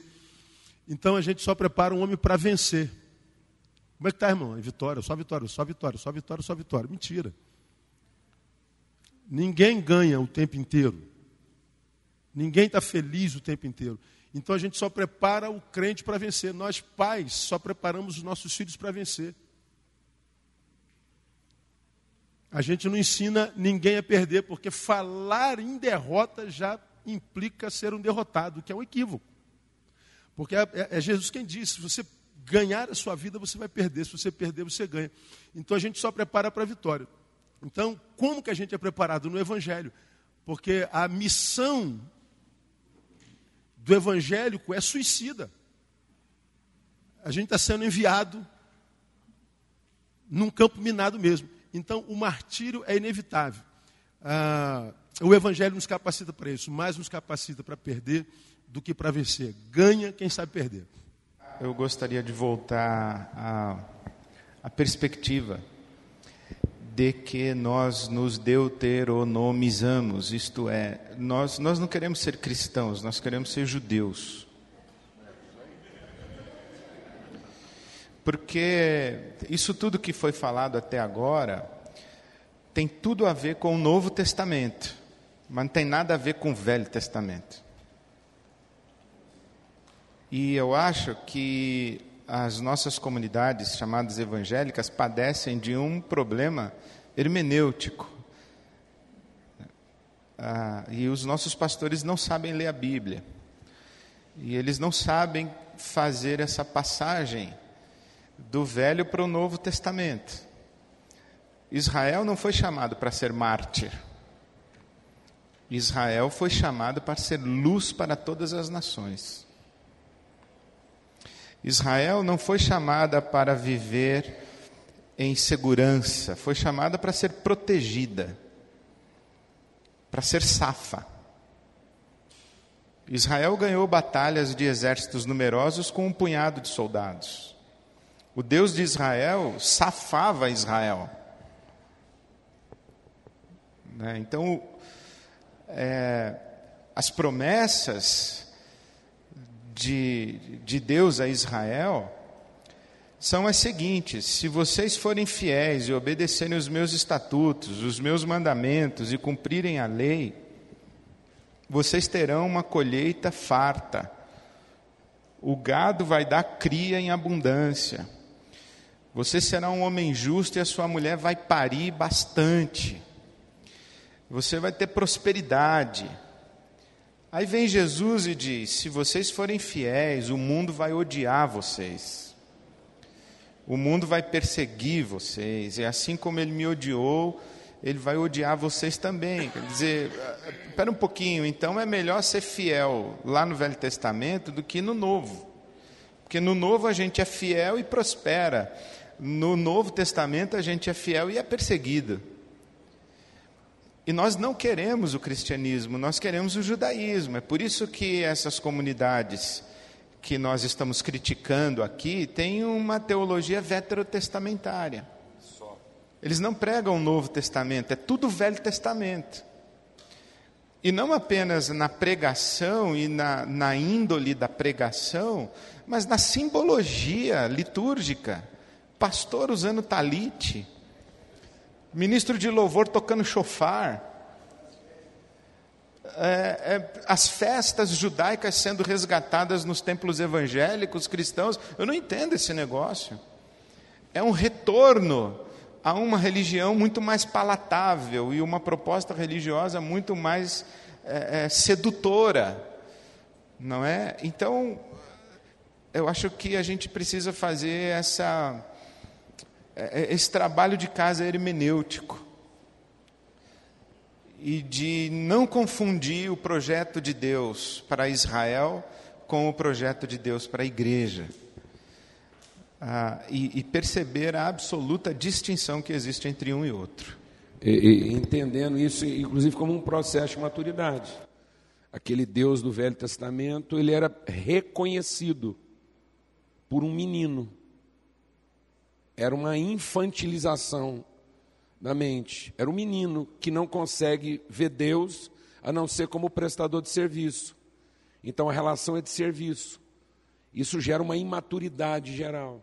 Mas no tempo da maturidade, que é o advento do Espírito Santo, a gente sai da condição de menino, do, do Deus prestador de serviço, para conhecer o Deus Pai.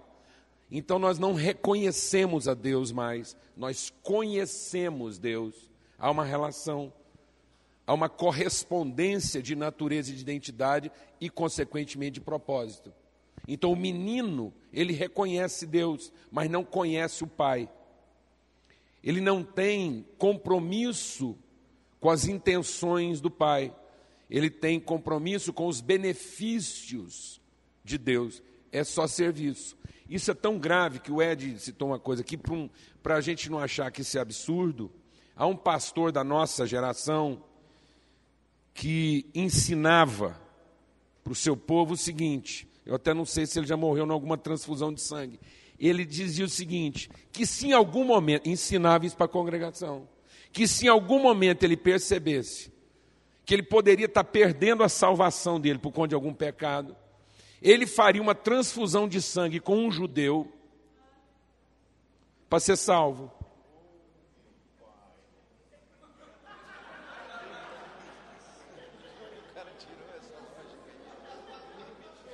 De que, como judeu, ele seria salvo, mas como cristão ele tinha dúvida. Então ele chegou ao absurdo de achar que o sangue de um judeu valeria mais do que o sangue de Cristo. Então ele não tem compromisso com a relação. Ele não tem compromisso com a relação. Ele tem compromisso com a sua safadeza, que ele conseguiria burlar, ele conseguiria enganar Deus com a transfusão, com a transfusão de sangue. Que não era a relação que contava. O que contava é o ingresso. Então, amado, isso é uma demência. É a demência da infantilização. Nós estamos nos tornando um povo infantilizado. Porque o que caracteriza a maturidade é a responsabilidade e não o senso de benefício. A gente deixa de ser menino quando sai da condição de beneficiário e vai para a condição responsável. O que, que nós representamos? Qual é o nosso destino a cumprir? Então nós precisamos nos libertar da ideia do divino. O Velho Testamento apresenta Deus. Era uma disputa de saber qual Deus era mais forte. E o de Israel sempre prevalecia. Cristo não foi crucificado porque ele apresentou Deus. Ele foi crucificado porque ele dizia que era filho dele. E que ele era pai. E que ele tinha autoridade para fazer justiça na terra, porque ele era filho de Deus. E se a igreja não entender essa relação, ela vai continuar infantilizada. Ela vai continuar querendo saber a diferença entre o bem e o mal para se safar. É, essa pergunta que eu vou fazer, ela foi um tema discutido no Lutando pela Igreja, mas eu acho muito pertinente ao momento que nós estamos passando aqui agora. E também nós temos a participação de palestrantes que não estiveram naquele momento, naquele fórum. Qual é a sua opinião sobre esse movimento celular que anda no Brasil. Nele se ouve sempre em multiplicar, multiplicar. Esse movimento é legítimo? É, é muito interessante como que a gente gosta de, de transformar a doutrina em dogma. A, a, a, doutrina, a doutrina lá, igual fala lá em Atos, lá, né, doutrina dos apóstolos, a igreja, a igreja, a igreja vivia saudável porque ela perseverava na doutrina dos apóstolos. Ah, ah, quando a gente olha ah, a forma como a gente lê o Velho Testamento, por exemplo, aproveitando o gancho aqui que o Ed. A gente vai para o Velho Testamento e quer encontrar dogma, a gente quer encontrar a regra que vai me conduzir à salvação. E não o princípio vital que vai orientar a relação. Então a gente vai lá para o Velho Testamento, pega o dízimo, e ele vira dogma, porque é uma forma que eu tenho, é uma, é uma ética de inclusão. Então as questões dogmáticas não é para me instruir, não é para transformar meu entendimento, é para me dar direito a fazer parte da comunidade safada. É isso, é uma ética de inclusão. Eu não entendo o valor. Eu não estou interessado em ser transformado. Eu estou interessado em mudar de endereço. Isso é proselitismo.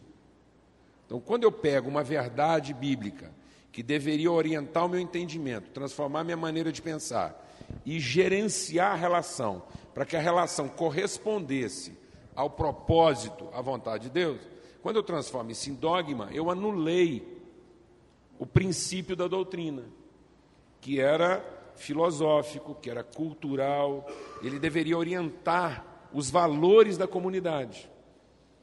Então, por exemplo, as pessoas transformaram dízimo em pedágio financeiro para ter acesso à comunidade abençoada. Matou o princípio da coisa, porque aquilo nunca foi uma taxação dogmática, um valor fixo estabelecido que me daria o direito de fazer parte das bênçãos. Aquilo era uma orientação econômica, nunca foi financeira. A orientação do dízimo orientava a comunidade de modo que ela tivesse um padrão econômico saudável de relação entre as atividades eclesiásticas e atividades ordinárias. De modo que houvesse o quê? Justiça. Então, doutrina é para que eu tenha uma vida que corresponda às expressões do reino de Deus. Então a doutrina ela tem que ter teor prático, ela tem que ter teor conceitual no sentido de transformar minha maneira de pensar e não apenas de mudar meu comportamento. É por isso que Jesus diz o seguinte: você pega uma boa doutrina e tudo que você precisa agora é de um ignorante para transformar aquilo na pior das heresias. Porque você vai pegar um ignorante que não sabe de nada e vai mudar ele de endereço. Isso é proselitismo. Então eu mudo o cara de religião, eu mudo ele de endereço, Eu, eu, eu transformo a agenda dele e ele nunca vai ser transformado em entendimento. Ele vai ser só, ele vai ser só inserido nas práticas. Isso é proselitismo, não é?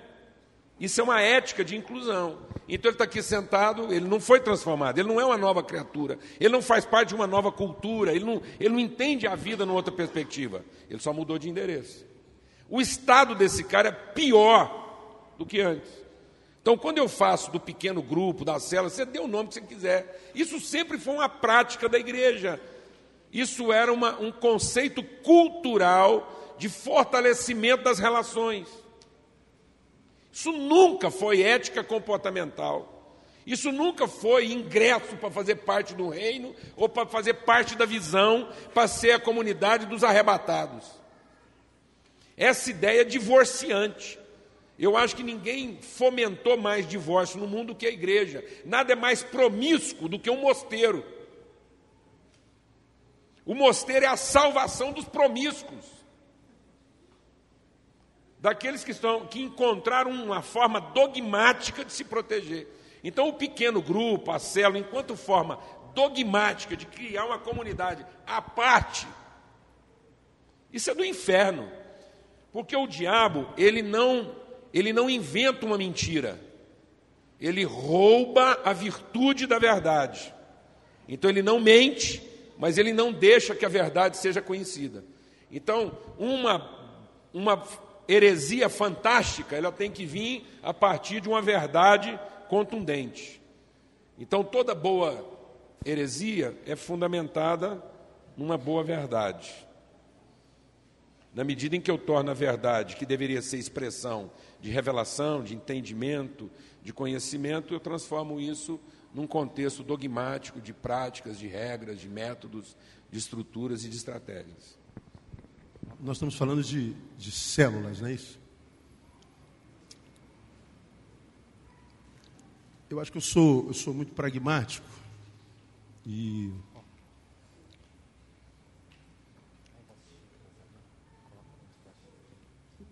Quando vejo uma coisa, eu não tenho tendência a tentar criar muitos, muitas informações, tantas logias em torno daquilo, tentando buscar respostas, porque eu acredito que existem perguntas para as quais não existe resposta mesmo. Quando a gente, a gente faz uma análise bem rapidinha da história do, do, do cristianismo, pós-reforma, entendendo que antes da reforma nós tínhamos no mundo um pensamento quase que totalmente teológico. A reforma entra e a gente imagina que a ideia da reforma foi inaugurar um novo pensamento teológico, quando uma das características da reforma foi possibilitar um livre pensamento. Tínhamos uma perspectiva de pensamento universal, digamos assim, quando a igreja controlava quase tudo. Vem Lutero, confronta aquele pensamento, digamos, unilateral, e a gente acredita que o que Lutero queria era inaugurar um pensamento teológico também coletivo que se antepusesse àquele. Mas entre, entre as, as grandezas da reforma foi a autonomia do sujeito, ou seja, agora você pode pensar com a sua cabeça. Você não é mais alguém movido pelo pensamento de uma elite. Você é livre para pensar. Bom, livre pensamento é bom porque é liberdade, mas na liberdade de pensamento a gente tem que aprender a viver a liberdade. É como aconteceu, por exemplo, na, na, na, no tempo da escravatura, quando a rainha assinou o fim dela os escravos foram libertos, mas não conheciam liberdade, não sabiam o que era isso. O que a gente faz com essa liberdade que nos deram? O que é isso? O que é ser livre? Lutamos por isso muito tempo. E o que é ser livre? Muitos deles, não sabendo o que fazer com a liberdade, voltaram para a senzala. Então, a, a, liberdade de pensamento é uma virtude, mas aprender a pensar se torna uma realidade imprescindível.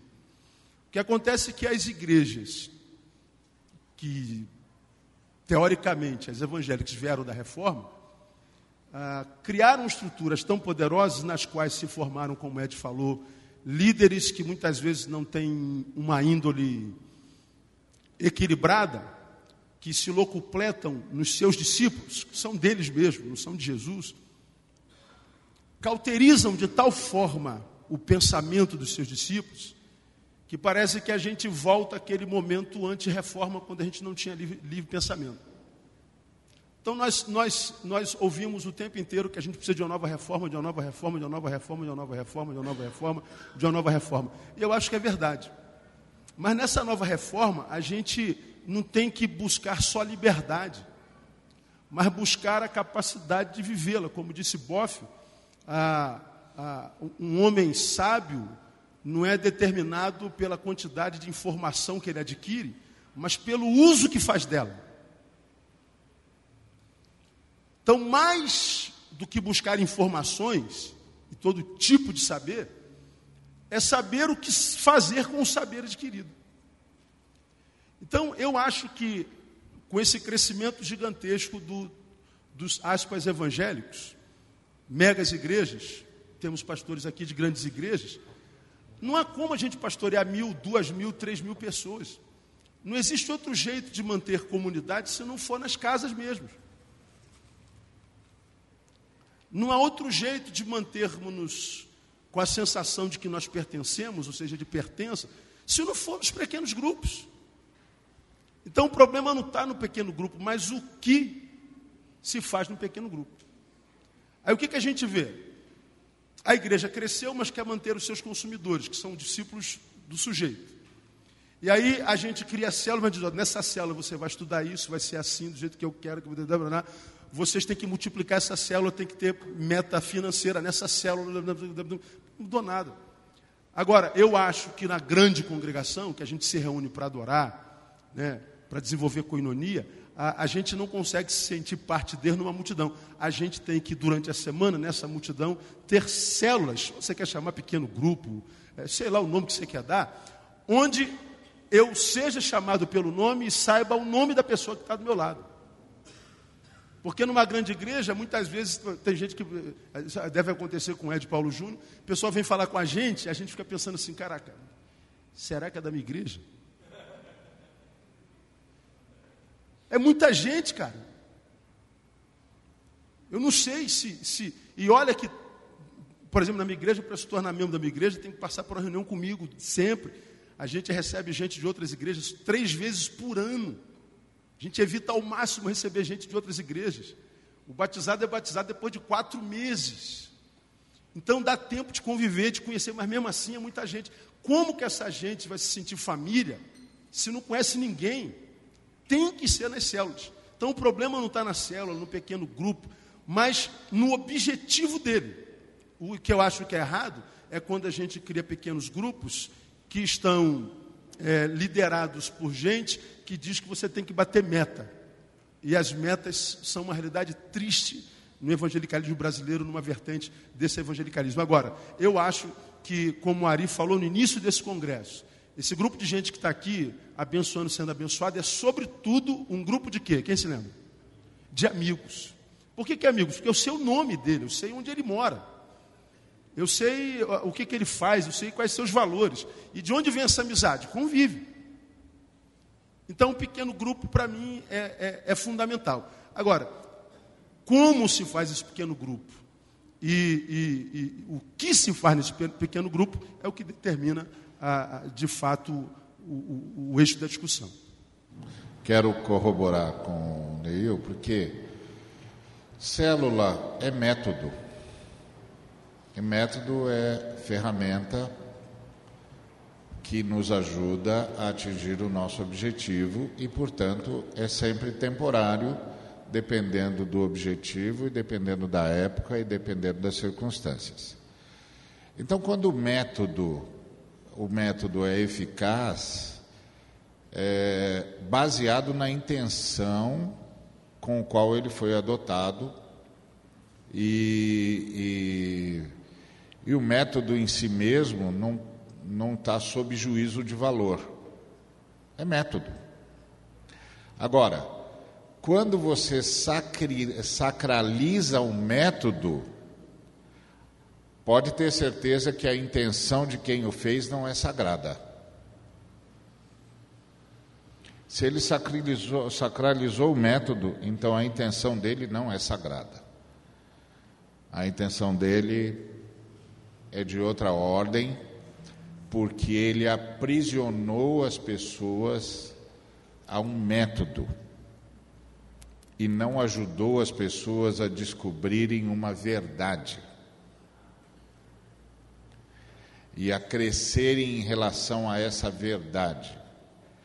E o método é adestramento, não é discipulado, é adestramento. Coisa que a gente faz com cachorro. A gente adestra cães. Isso é a negação do princípio da salvação em Cristo Jesus. Então, o método em si não é um juízo, não pode ter, sofrer juízo de valor, é um método. Você não diz que um alicate é bom ou é mau, é um alicate.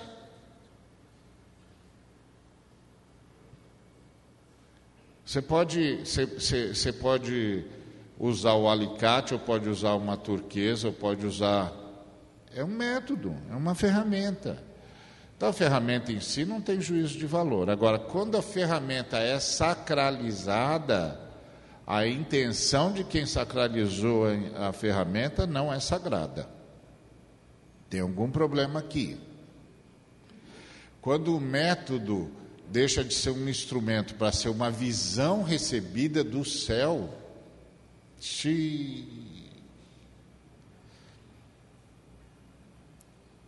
tem algum problema aqui. Então, essa, essa aqui no Brasil, as, a voracidade por crescimento está matando a qualidade da mensagem. Não só está matando a qualidade da mensagem, como ela está transformando todos em coisa, parte de uma coisa, de uma engrenagem.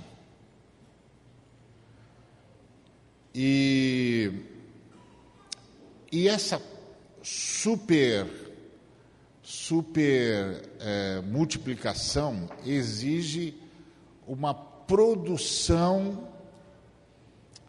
absolutamente histérica de líderes que não são produtíveis em três meses.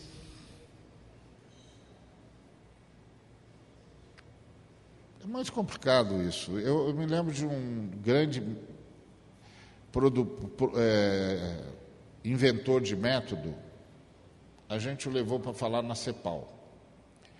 Então ele disse assim: você só pode pastorear a pessoa se você a conhecer.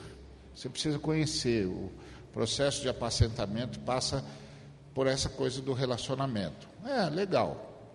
Aí ele pegou um, um negocinho assim e falou assim: Isso aqui é um questionário. Você entrega para o novo convertido. Quando ele tiver preenchido esse questionário, você o conheceu. Eu falei, eu vou embora. Eu pedi perdão por ser da CEPAL naquele dia. Foi, me perdoa, me perdoa. Cheguei para os amigos, desculpa. A gente não sabia que ele ia falar essa coisa, essa sabedoria, entre aspas. Quer dizer que o cara vai preencher um questionário e quando ele entregar o questionário, eu sei a vida dele, eu o conheci. Então, isso é sacralizar o método. Quando você sacraliza o método, a sua intenção não é sagrada. Você transformou aquele ser humano que preencheu o questionário no quê? Então, Com objeto dá para fazer isso. Me dá um manual que eu, eu gosto de, de, de tecnologia e eu sou um cara que leio manual. Eu sei que tem muitos que a maioria não lê, mas eu leio o manual. Então eu leio, ah, isso aqui faz assim. Ótimo. Dá para fazer, dá para resolver coisas. Mas não dá para resolver relacionamentos. Então, esse para mim é o grande problema dessa febre. Eu lamento. É, e, e a outra coisa, é o excesso de voracidade pelo crescimento que está nos inviabilizando para o mundo missionário. Porque você manda um missionário para o mundo fechado, esquece, meu amigo, são sete anos de trabalho intenso antes de ver um convertido, se vier a assistir a conversão. Uma igreja viciada em crescimento é uma igreja que se inviabiliza para a missão em países fechados.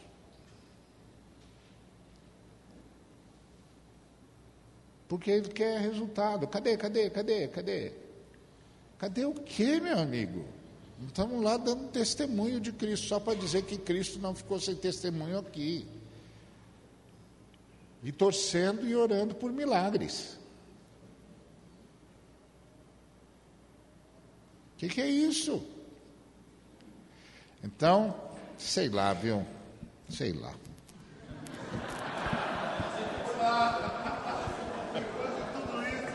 Sei lá. Caetano Veloso. Eu lembro de um pastor que falou comigo, ele disse assim, Ed, eu cheguei na minha igreja agora e eu queria um método rápido de formar a liderança, eu queria saber se você tem uma apostila. Ele usou três palavras complicadíssimas: liderança, apostila e rápido. e eu lembro que o pastor que pregou na celebração de ordenação ao ministério pastoral, ah, da minha ordenação, ele pregou nesse versículo aqui de Isaías 66, 8. Quem jamais ouviu tal coisa? Quem viu uma coisa semelhante a essa? Nasceria uma nação em um só dia? Mas Sião esteve de parto e já deu à luz seus filhos. O que faz a gente lembrar Gálatas 4,19, quando o apóstolo Paulo diz: Meus filhinhos, por quem sinto dores de parto, até ver Cristo formado em vós. Eu, eu subscrevo o que o Ari falou. Qualquer coisa na vida da igreja que substitua o relacionamento acaba se tornando um mal para a igreja que sabota o espírito do evangelho e do discipulado de Jesus. Jesus chamou doze para que estivessem com ele. E quanto tempo demora? Não sei. Acho que não acaba nunca, né? É relacionamento. Quando a gente acha que o livro resolve, que o congresso resolve, que a apostila resolve, que o sermão baixado da internet resolve, que a apostila, essa coisa de você fez 13 lições, ou você fez o seminário, quer dizer, tudo isso é útil, mas nada, nada, nada, nada substitui o relacionamento. Eu me lembro, o meu discipulador, ele era, era e é, porque está vivo, americano, Douglas Spurlock, um homem que causou um profundo impacto na minha vida, porque ele se relacionava comigo. E eu me lembro, quando ele foi embora de volta para os Estados Unidos, eu fiz uma pergunta para ele. Falei: qual o último conselho que você me dá? Na nossa última conversa de despedida. Falou: Qual o último conselho que você me dá? E ele disse: Não vou lhe dar um conselho. É, nós vamos celebrar um pacto. Falei: É mesmo? O que, que, que, que é? Ele disse assim: Você vai celebrar comigo um pacto de que você vai tratar a Silvia, sua esposa, com honra. E no dia que eu souber que você não fez isso, eu vou parar tudo que eu estou fazendo, que eu estiver fazendo, e eu vou voltar ao Brasil. E você vai ter que olhar bem dentro dos meus olhos e dizer por que você não tratou da sua mulher com honra. Você entendeu? Eu falei, entendi. E eu acho que com esse gesto do Douglas, ele disse muita coisa. Muita coisa. O Douglas me deu livros, me levou a congressos, me ensinou métodos de discipulado, percorreu apostilas comigo. Mas a coisa mais importante que ele fez foi abrir o coração dele para mim e pisar dentro do meu coração como quem pisa num solo sagrado. A caminhada é, no discipulado é assim. É assim. Então, qualquer coisa na vida da igreja que substitua um relacionamento acaba se tornando um mal. Qualquer método, por melhor que seja, se ele substituir o relacionamento, ele, ele começa a conspirar contra o seu propósito original. E uma nação não nasce em um dia. Uma igreja, uma comunidade, um grupo de homens fiéis e idôneos, isso a gente tem que ter dores de parto. Aí, mas só uma historinha mais rápida. Teve um dos preletores da CEPAL que, antes de pregar na CEPAL, pregou na minha igreja no domingo à noite. Isso foi em 1989. O pastor foi o Bruce Wilkinson, que à época estava trazendo para o Brasil a caminhada bíblica, que é um método extraordinário de conhecer o Velho Testamento. E eu tive a oportunidade de conversar com ele, porque eu fiquei impressionado com a didática e com a maneira como ele estruturava o pensamento dele, o sermão dele, etc, etc.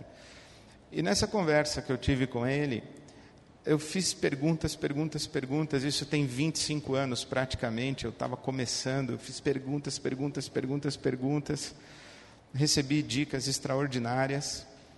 E aí o Douglas falou: última pergunta. Aí eu falei: qual o conselho que o senhor dá a um jovem pastor?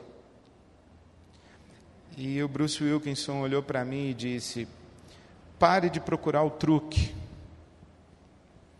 Você passou a tarde inteira aqui fazendo perguntas sobre como elaborar um sermão, como pregar, como. Mas você está procurando o truque. Pare de procurar o truque.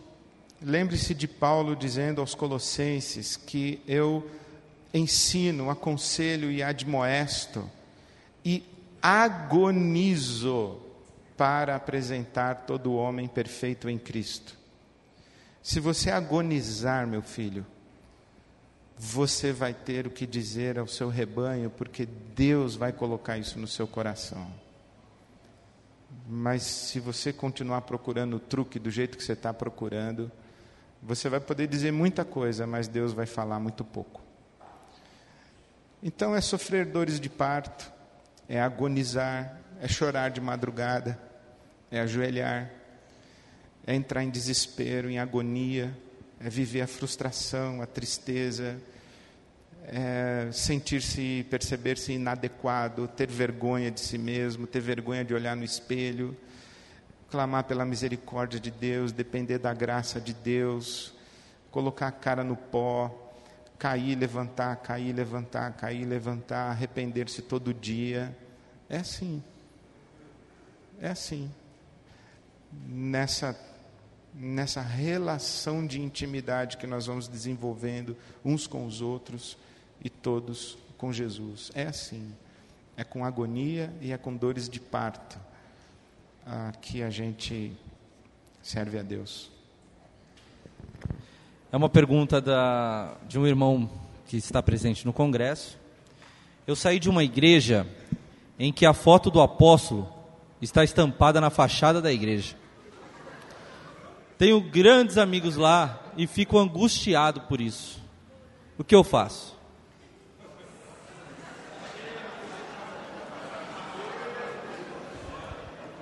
Ontem foi falado sobre isso. O ídolo não é nada, né? Ele está lá, chega lá e passa por ele como se não fosse. Deixa o cara com uma foto.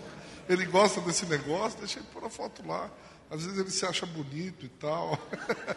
deixa lá, mas. É, sim.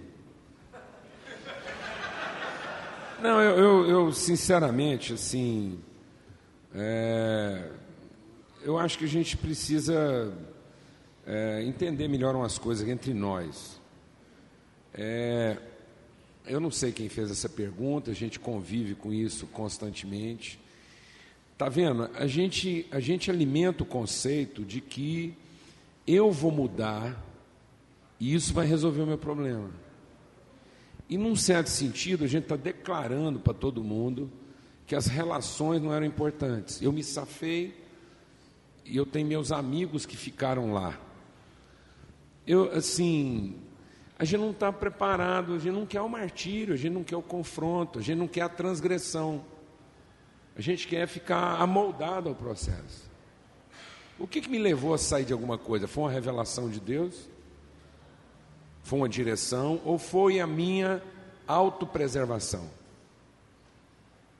Se eu tenho compromisso com uma comunidade, eu entendo que ela está desandando, a responsabilidade é minha da contravenção, do enfrentamento e do martírio.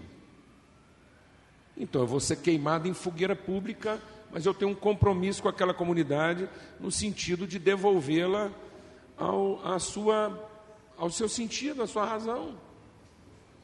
Eu falo isso com as pessoas que andam com a gente. Eu falo, você tem a responsabilidade da transgressão toda vez que eu ficar perturbado. Se eu, se eu enveredar por uma demência, a responsabilidade é sua de transgredir a minha oração e ser responsável pela salvação da sua família e do seu povo. Isso é maturidade. E nós estamos desenvolvendo uma filosofia de acomodação. Sendo que a palavra de Deus ela é repleta de quê? De homens que, que cumpriram o seu propósito porque transgrediram. Então nós fomos confundindo a ideia de obediência de uma forma incondicional que se transformou em subserviência. Submissão implica, inclusive, em transgredir. Então eu tenho a responsabilidade. Se o me passa uma orientação que é danosa ao senso comum, aquilo que é o propósito, aquilo que é a justiça de Deus para o homem, se me passar essa orientação, eu tenho a obrigação responsável de desobedecê-lo, me submetendo às consequências da minha transgressão.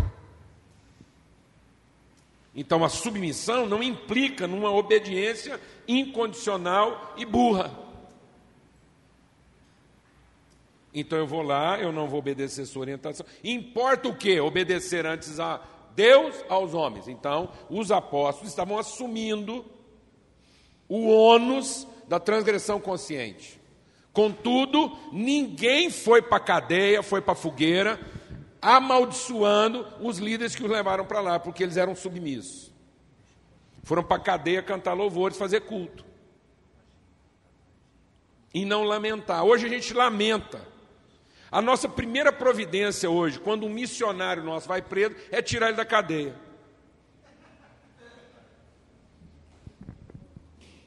Eu não entendi. E a gente tem a capacidade de fazer uma campanha de oração para tirar o nosso missionário da cadeia e deixar todos os outros presos lá. E ainda chama isso de milagre e livramento.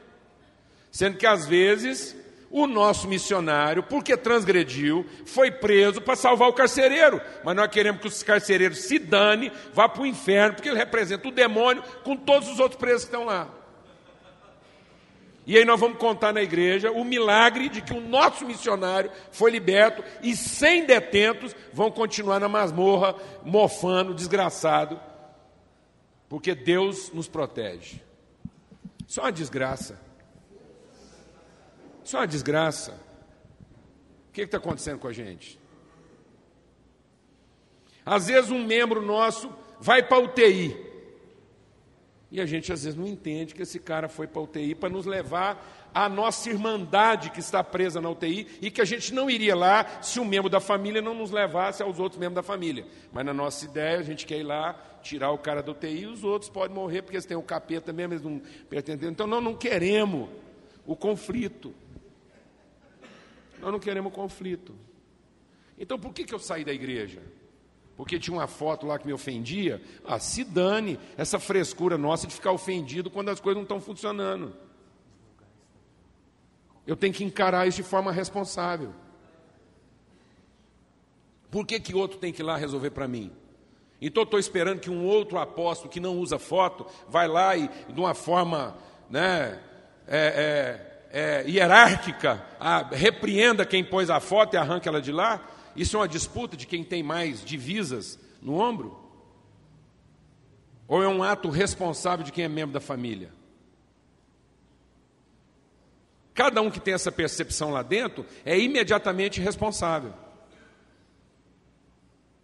Então que ele vá para o fosso, que ele vá para a cisterna, que ele seja o exemplo de que alguma coisa esquisita está acontecendo, mas que ele transgrida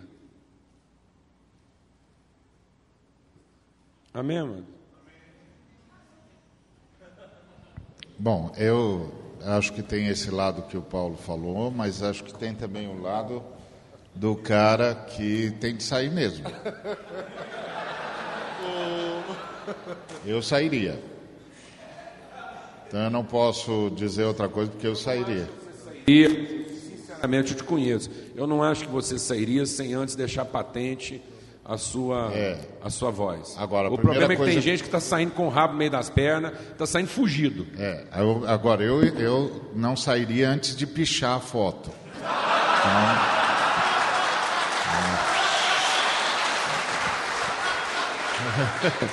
Você não sairia sem antes transgredir. É, é, um transgressor. Isso aqui então, é uma mesa de transgressores. É. Então, sim, isso. Então, nesse sentido, eu acho que é isso aí. Você tem de ir lá e pichar a foto do cara e dizer: Ó, oh, irmão, você não pode pôr sua foto aqui, porque não pode ter outros deuses além de Deus, além de Jesus. Aí é o que o Paulo falou: você vai para cadeia. O perigo é que isso vai sair na mídia. Ari manda pichar a foto de todos os apóstolos na frente da igreja. Exatamente, pode falar assim: eu não mando porque eu não tenho essa autoridade, mas que eu aconselho, aconselho. Seu pastor botou uma foto dele em tamanho, é, em tamanho natural na, na entrada da, da, do lugar de adoração, picha. Pode pichar. Picha, escreve lá: Não terás outros deuses diante de mim. Assinado Criador do universo. Ponha lá. Criador do universo, não terás outros deuses diante de mim. Um sujeito que serve a Jesus Cristo e bota a foto dele no lugar separado para adoração de Jesus Cristo, tem de ser exposto, tem de ser condenado, tem de ser chamado às falas, ele tem de se explicar. Ele de, tem de, de, se explicar. Depois pergunta por que, que a gente é escorraçado das cidades. É, então, ele tem de se explicar. Por que, que você fez essa ignomínia? Isso é uma ignomínia. Por que, que você fez isso? Quem você pensa que você é? Picha. Picha. Se você quiser desenhar um chifre, pode desenhar também. Picha. Isso é do diabo. Esse negócio é do diabo. É esse narcisismo doente aqui que nós temos denunciado o tempo todo aqui. Então, nesse sentido, aí eu estou junto com Paulo. Vai para o martírio. Vai para o martírio. Agora, se foi só fuga, perdeu uma grande oportunidade. perdeu a oportunidade de mostrar a sua arte no grafite, por exemplo. Mas é, é, e, e, numa coisa tenho de concordar com o Júnior, você vai para o martírio mesmo. Porque se o cara conseguiu, teve a coragem de pintar o quadro dele, o retrato dele lá, é porque ele já, como diz o Júnior, infantilizou todo mundo. Porque precisa, precisa ter muita coragem para, tendo 66 livros sagrados na mão, mandar pôr a foto dele em tamanho, é, é, sei lá que, que tamanho lá, natural, no lugar que o povo dedicou para o serviço do cordeiro. Então ele infantilizou todo mundo. Isso é um absurdo. Não importa quem tenha feito. Não importa o nome que ele tenha. Isso é um absurdo. Isso é demoníaco. Isso é diabólico. E se você vai sair, antes de sair, picha. Não sai, não. Deixa ele mandar você embora. Deixa ele mandar você embora. Porque senão isso, essa bandalha não acaba nunca nesse país.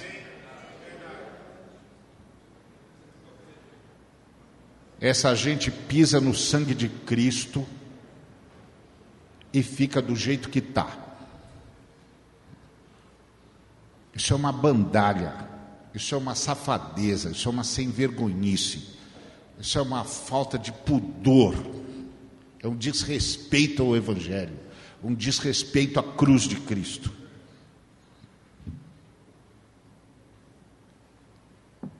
Então, se o irmão que fez isso um dia me ouvir, então já sabe o que é que eu quero dizer para ele.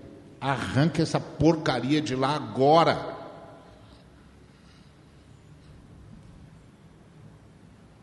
Agora, manda pintar essa parede de preto para ficar a marca do seu luto. Agora.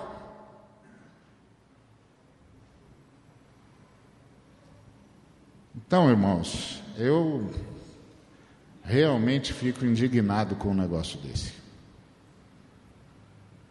Então, eu não sei em que condições que o irmão saiu, espero que ele não tenha saído fugido, como para se safar, como diz o Paulo que ele tenha saído como mártir, mártir, ou seja, que ele tenha sido saído. Mas uma coisa é certa, não dá para contemporizar. Não dá para dizer, imagina, ele tem boa intenção. Boa intenção, uma ova. Um sujeito que manda pôr a foto dele num lugar separado para adoração do cordeiro não tem boa intenção coisíssima nenhuma. O nome disso é idolatria. Boa intenção, uma ova. O nome disso é idolatria. E qualquer sujeito que leu a Bíblia sabe o que é que Deus pensa de idolatria.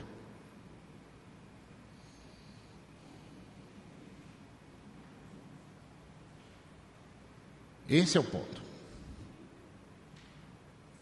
E o camarada diz assim: honre os seus líderes. Não, honre os seus irmãos. Todos têm de ser honrados. E todos têm de honrar. Honre os seus irmãos. Se todos os irmãos se honrarem, nós não precisaremos honrar líderes. Até porque líder é uma palavra que não está nas Escrituras. O que está nas Escrituras é pastor. apacentador. Isso é o que está na Escritura. Então, é isso. Agora eu sei. Se esse negócio está causando o suspense que está causando em vocês, é porque eu meti a mão num vespeiro. Então. É, e ele tem mais, eu vou embora e vocês vão ficar. É. Mas quando Paulo me chamou, eu disse: Ó. Oh, Ó. Oh, não me chama. Não me leva para lá.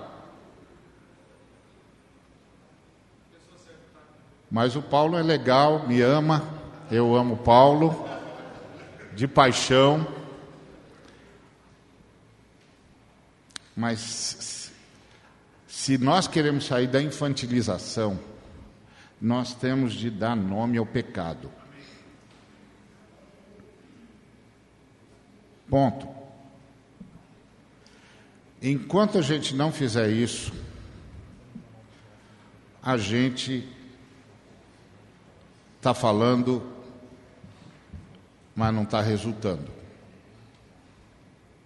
Então, eu não sei que condições que o amado aqui saiu, é, espero que não tenha sido para se safar, como disse o Paulo, mas, pelo amor de Deus,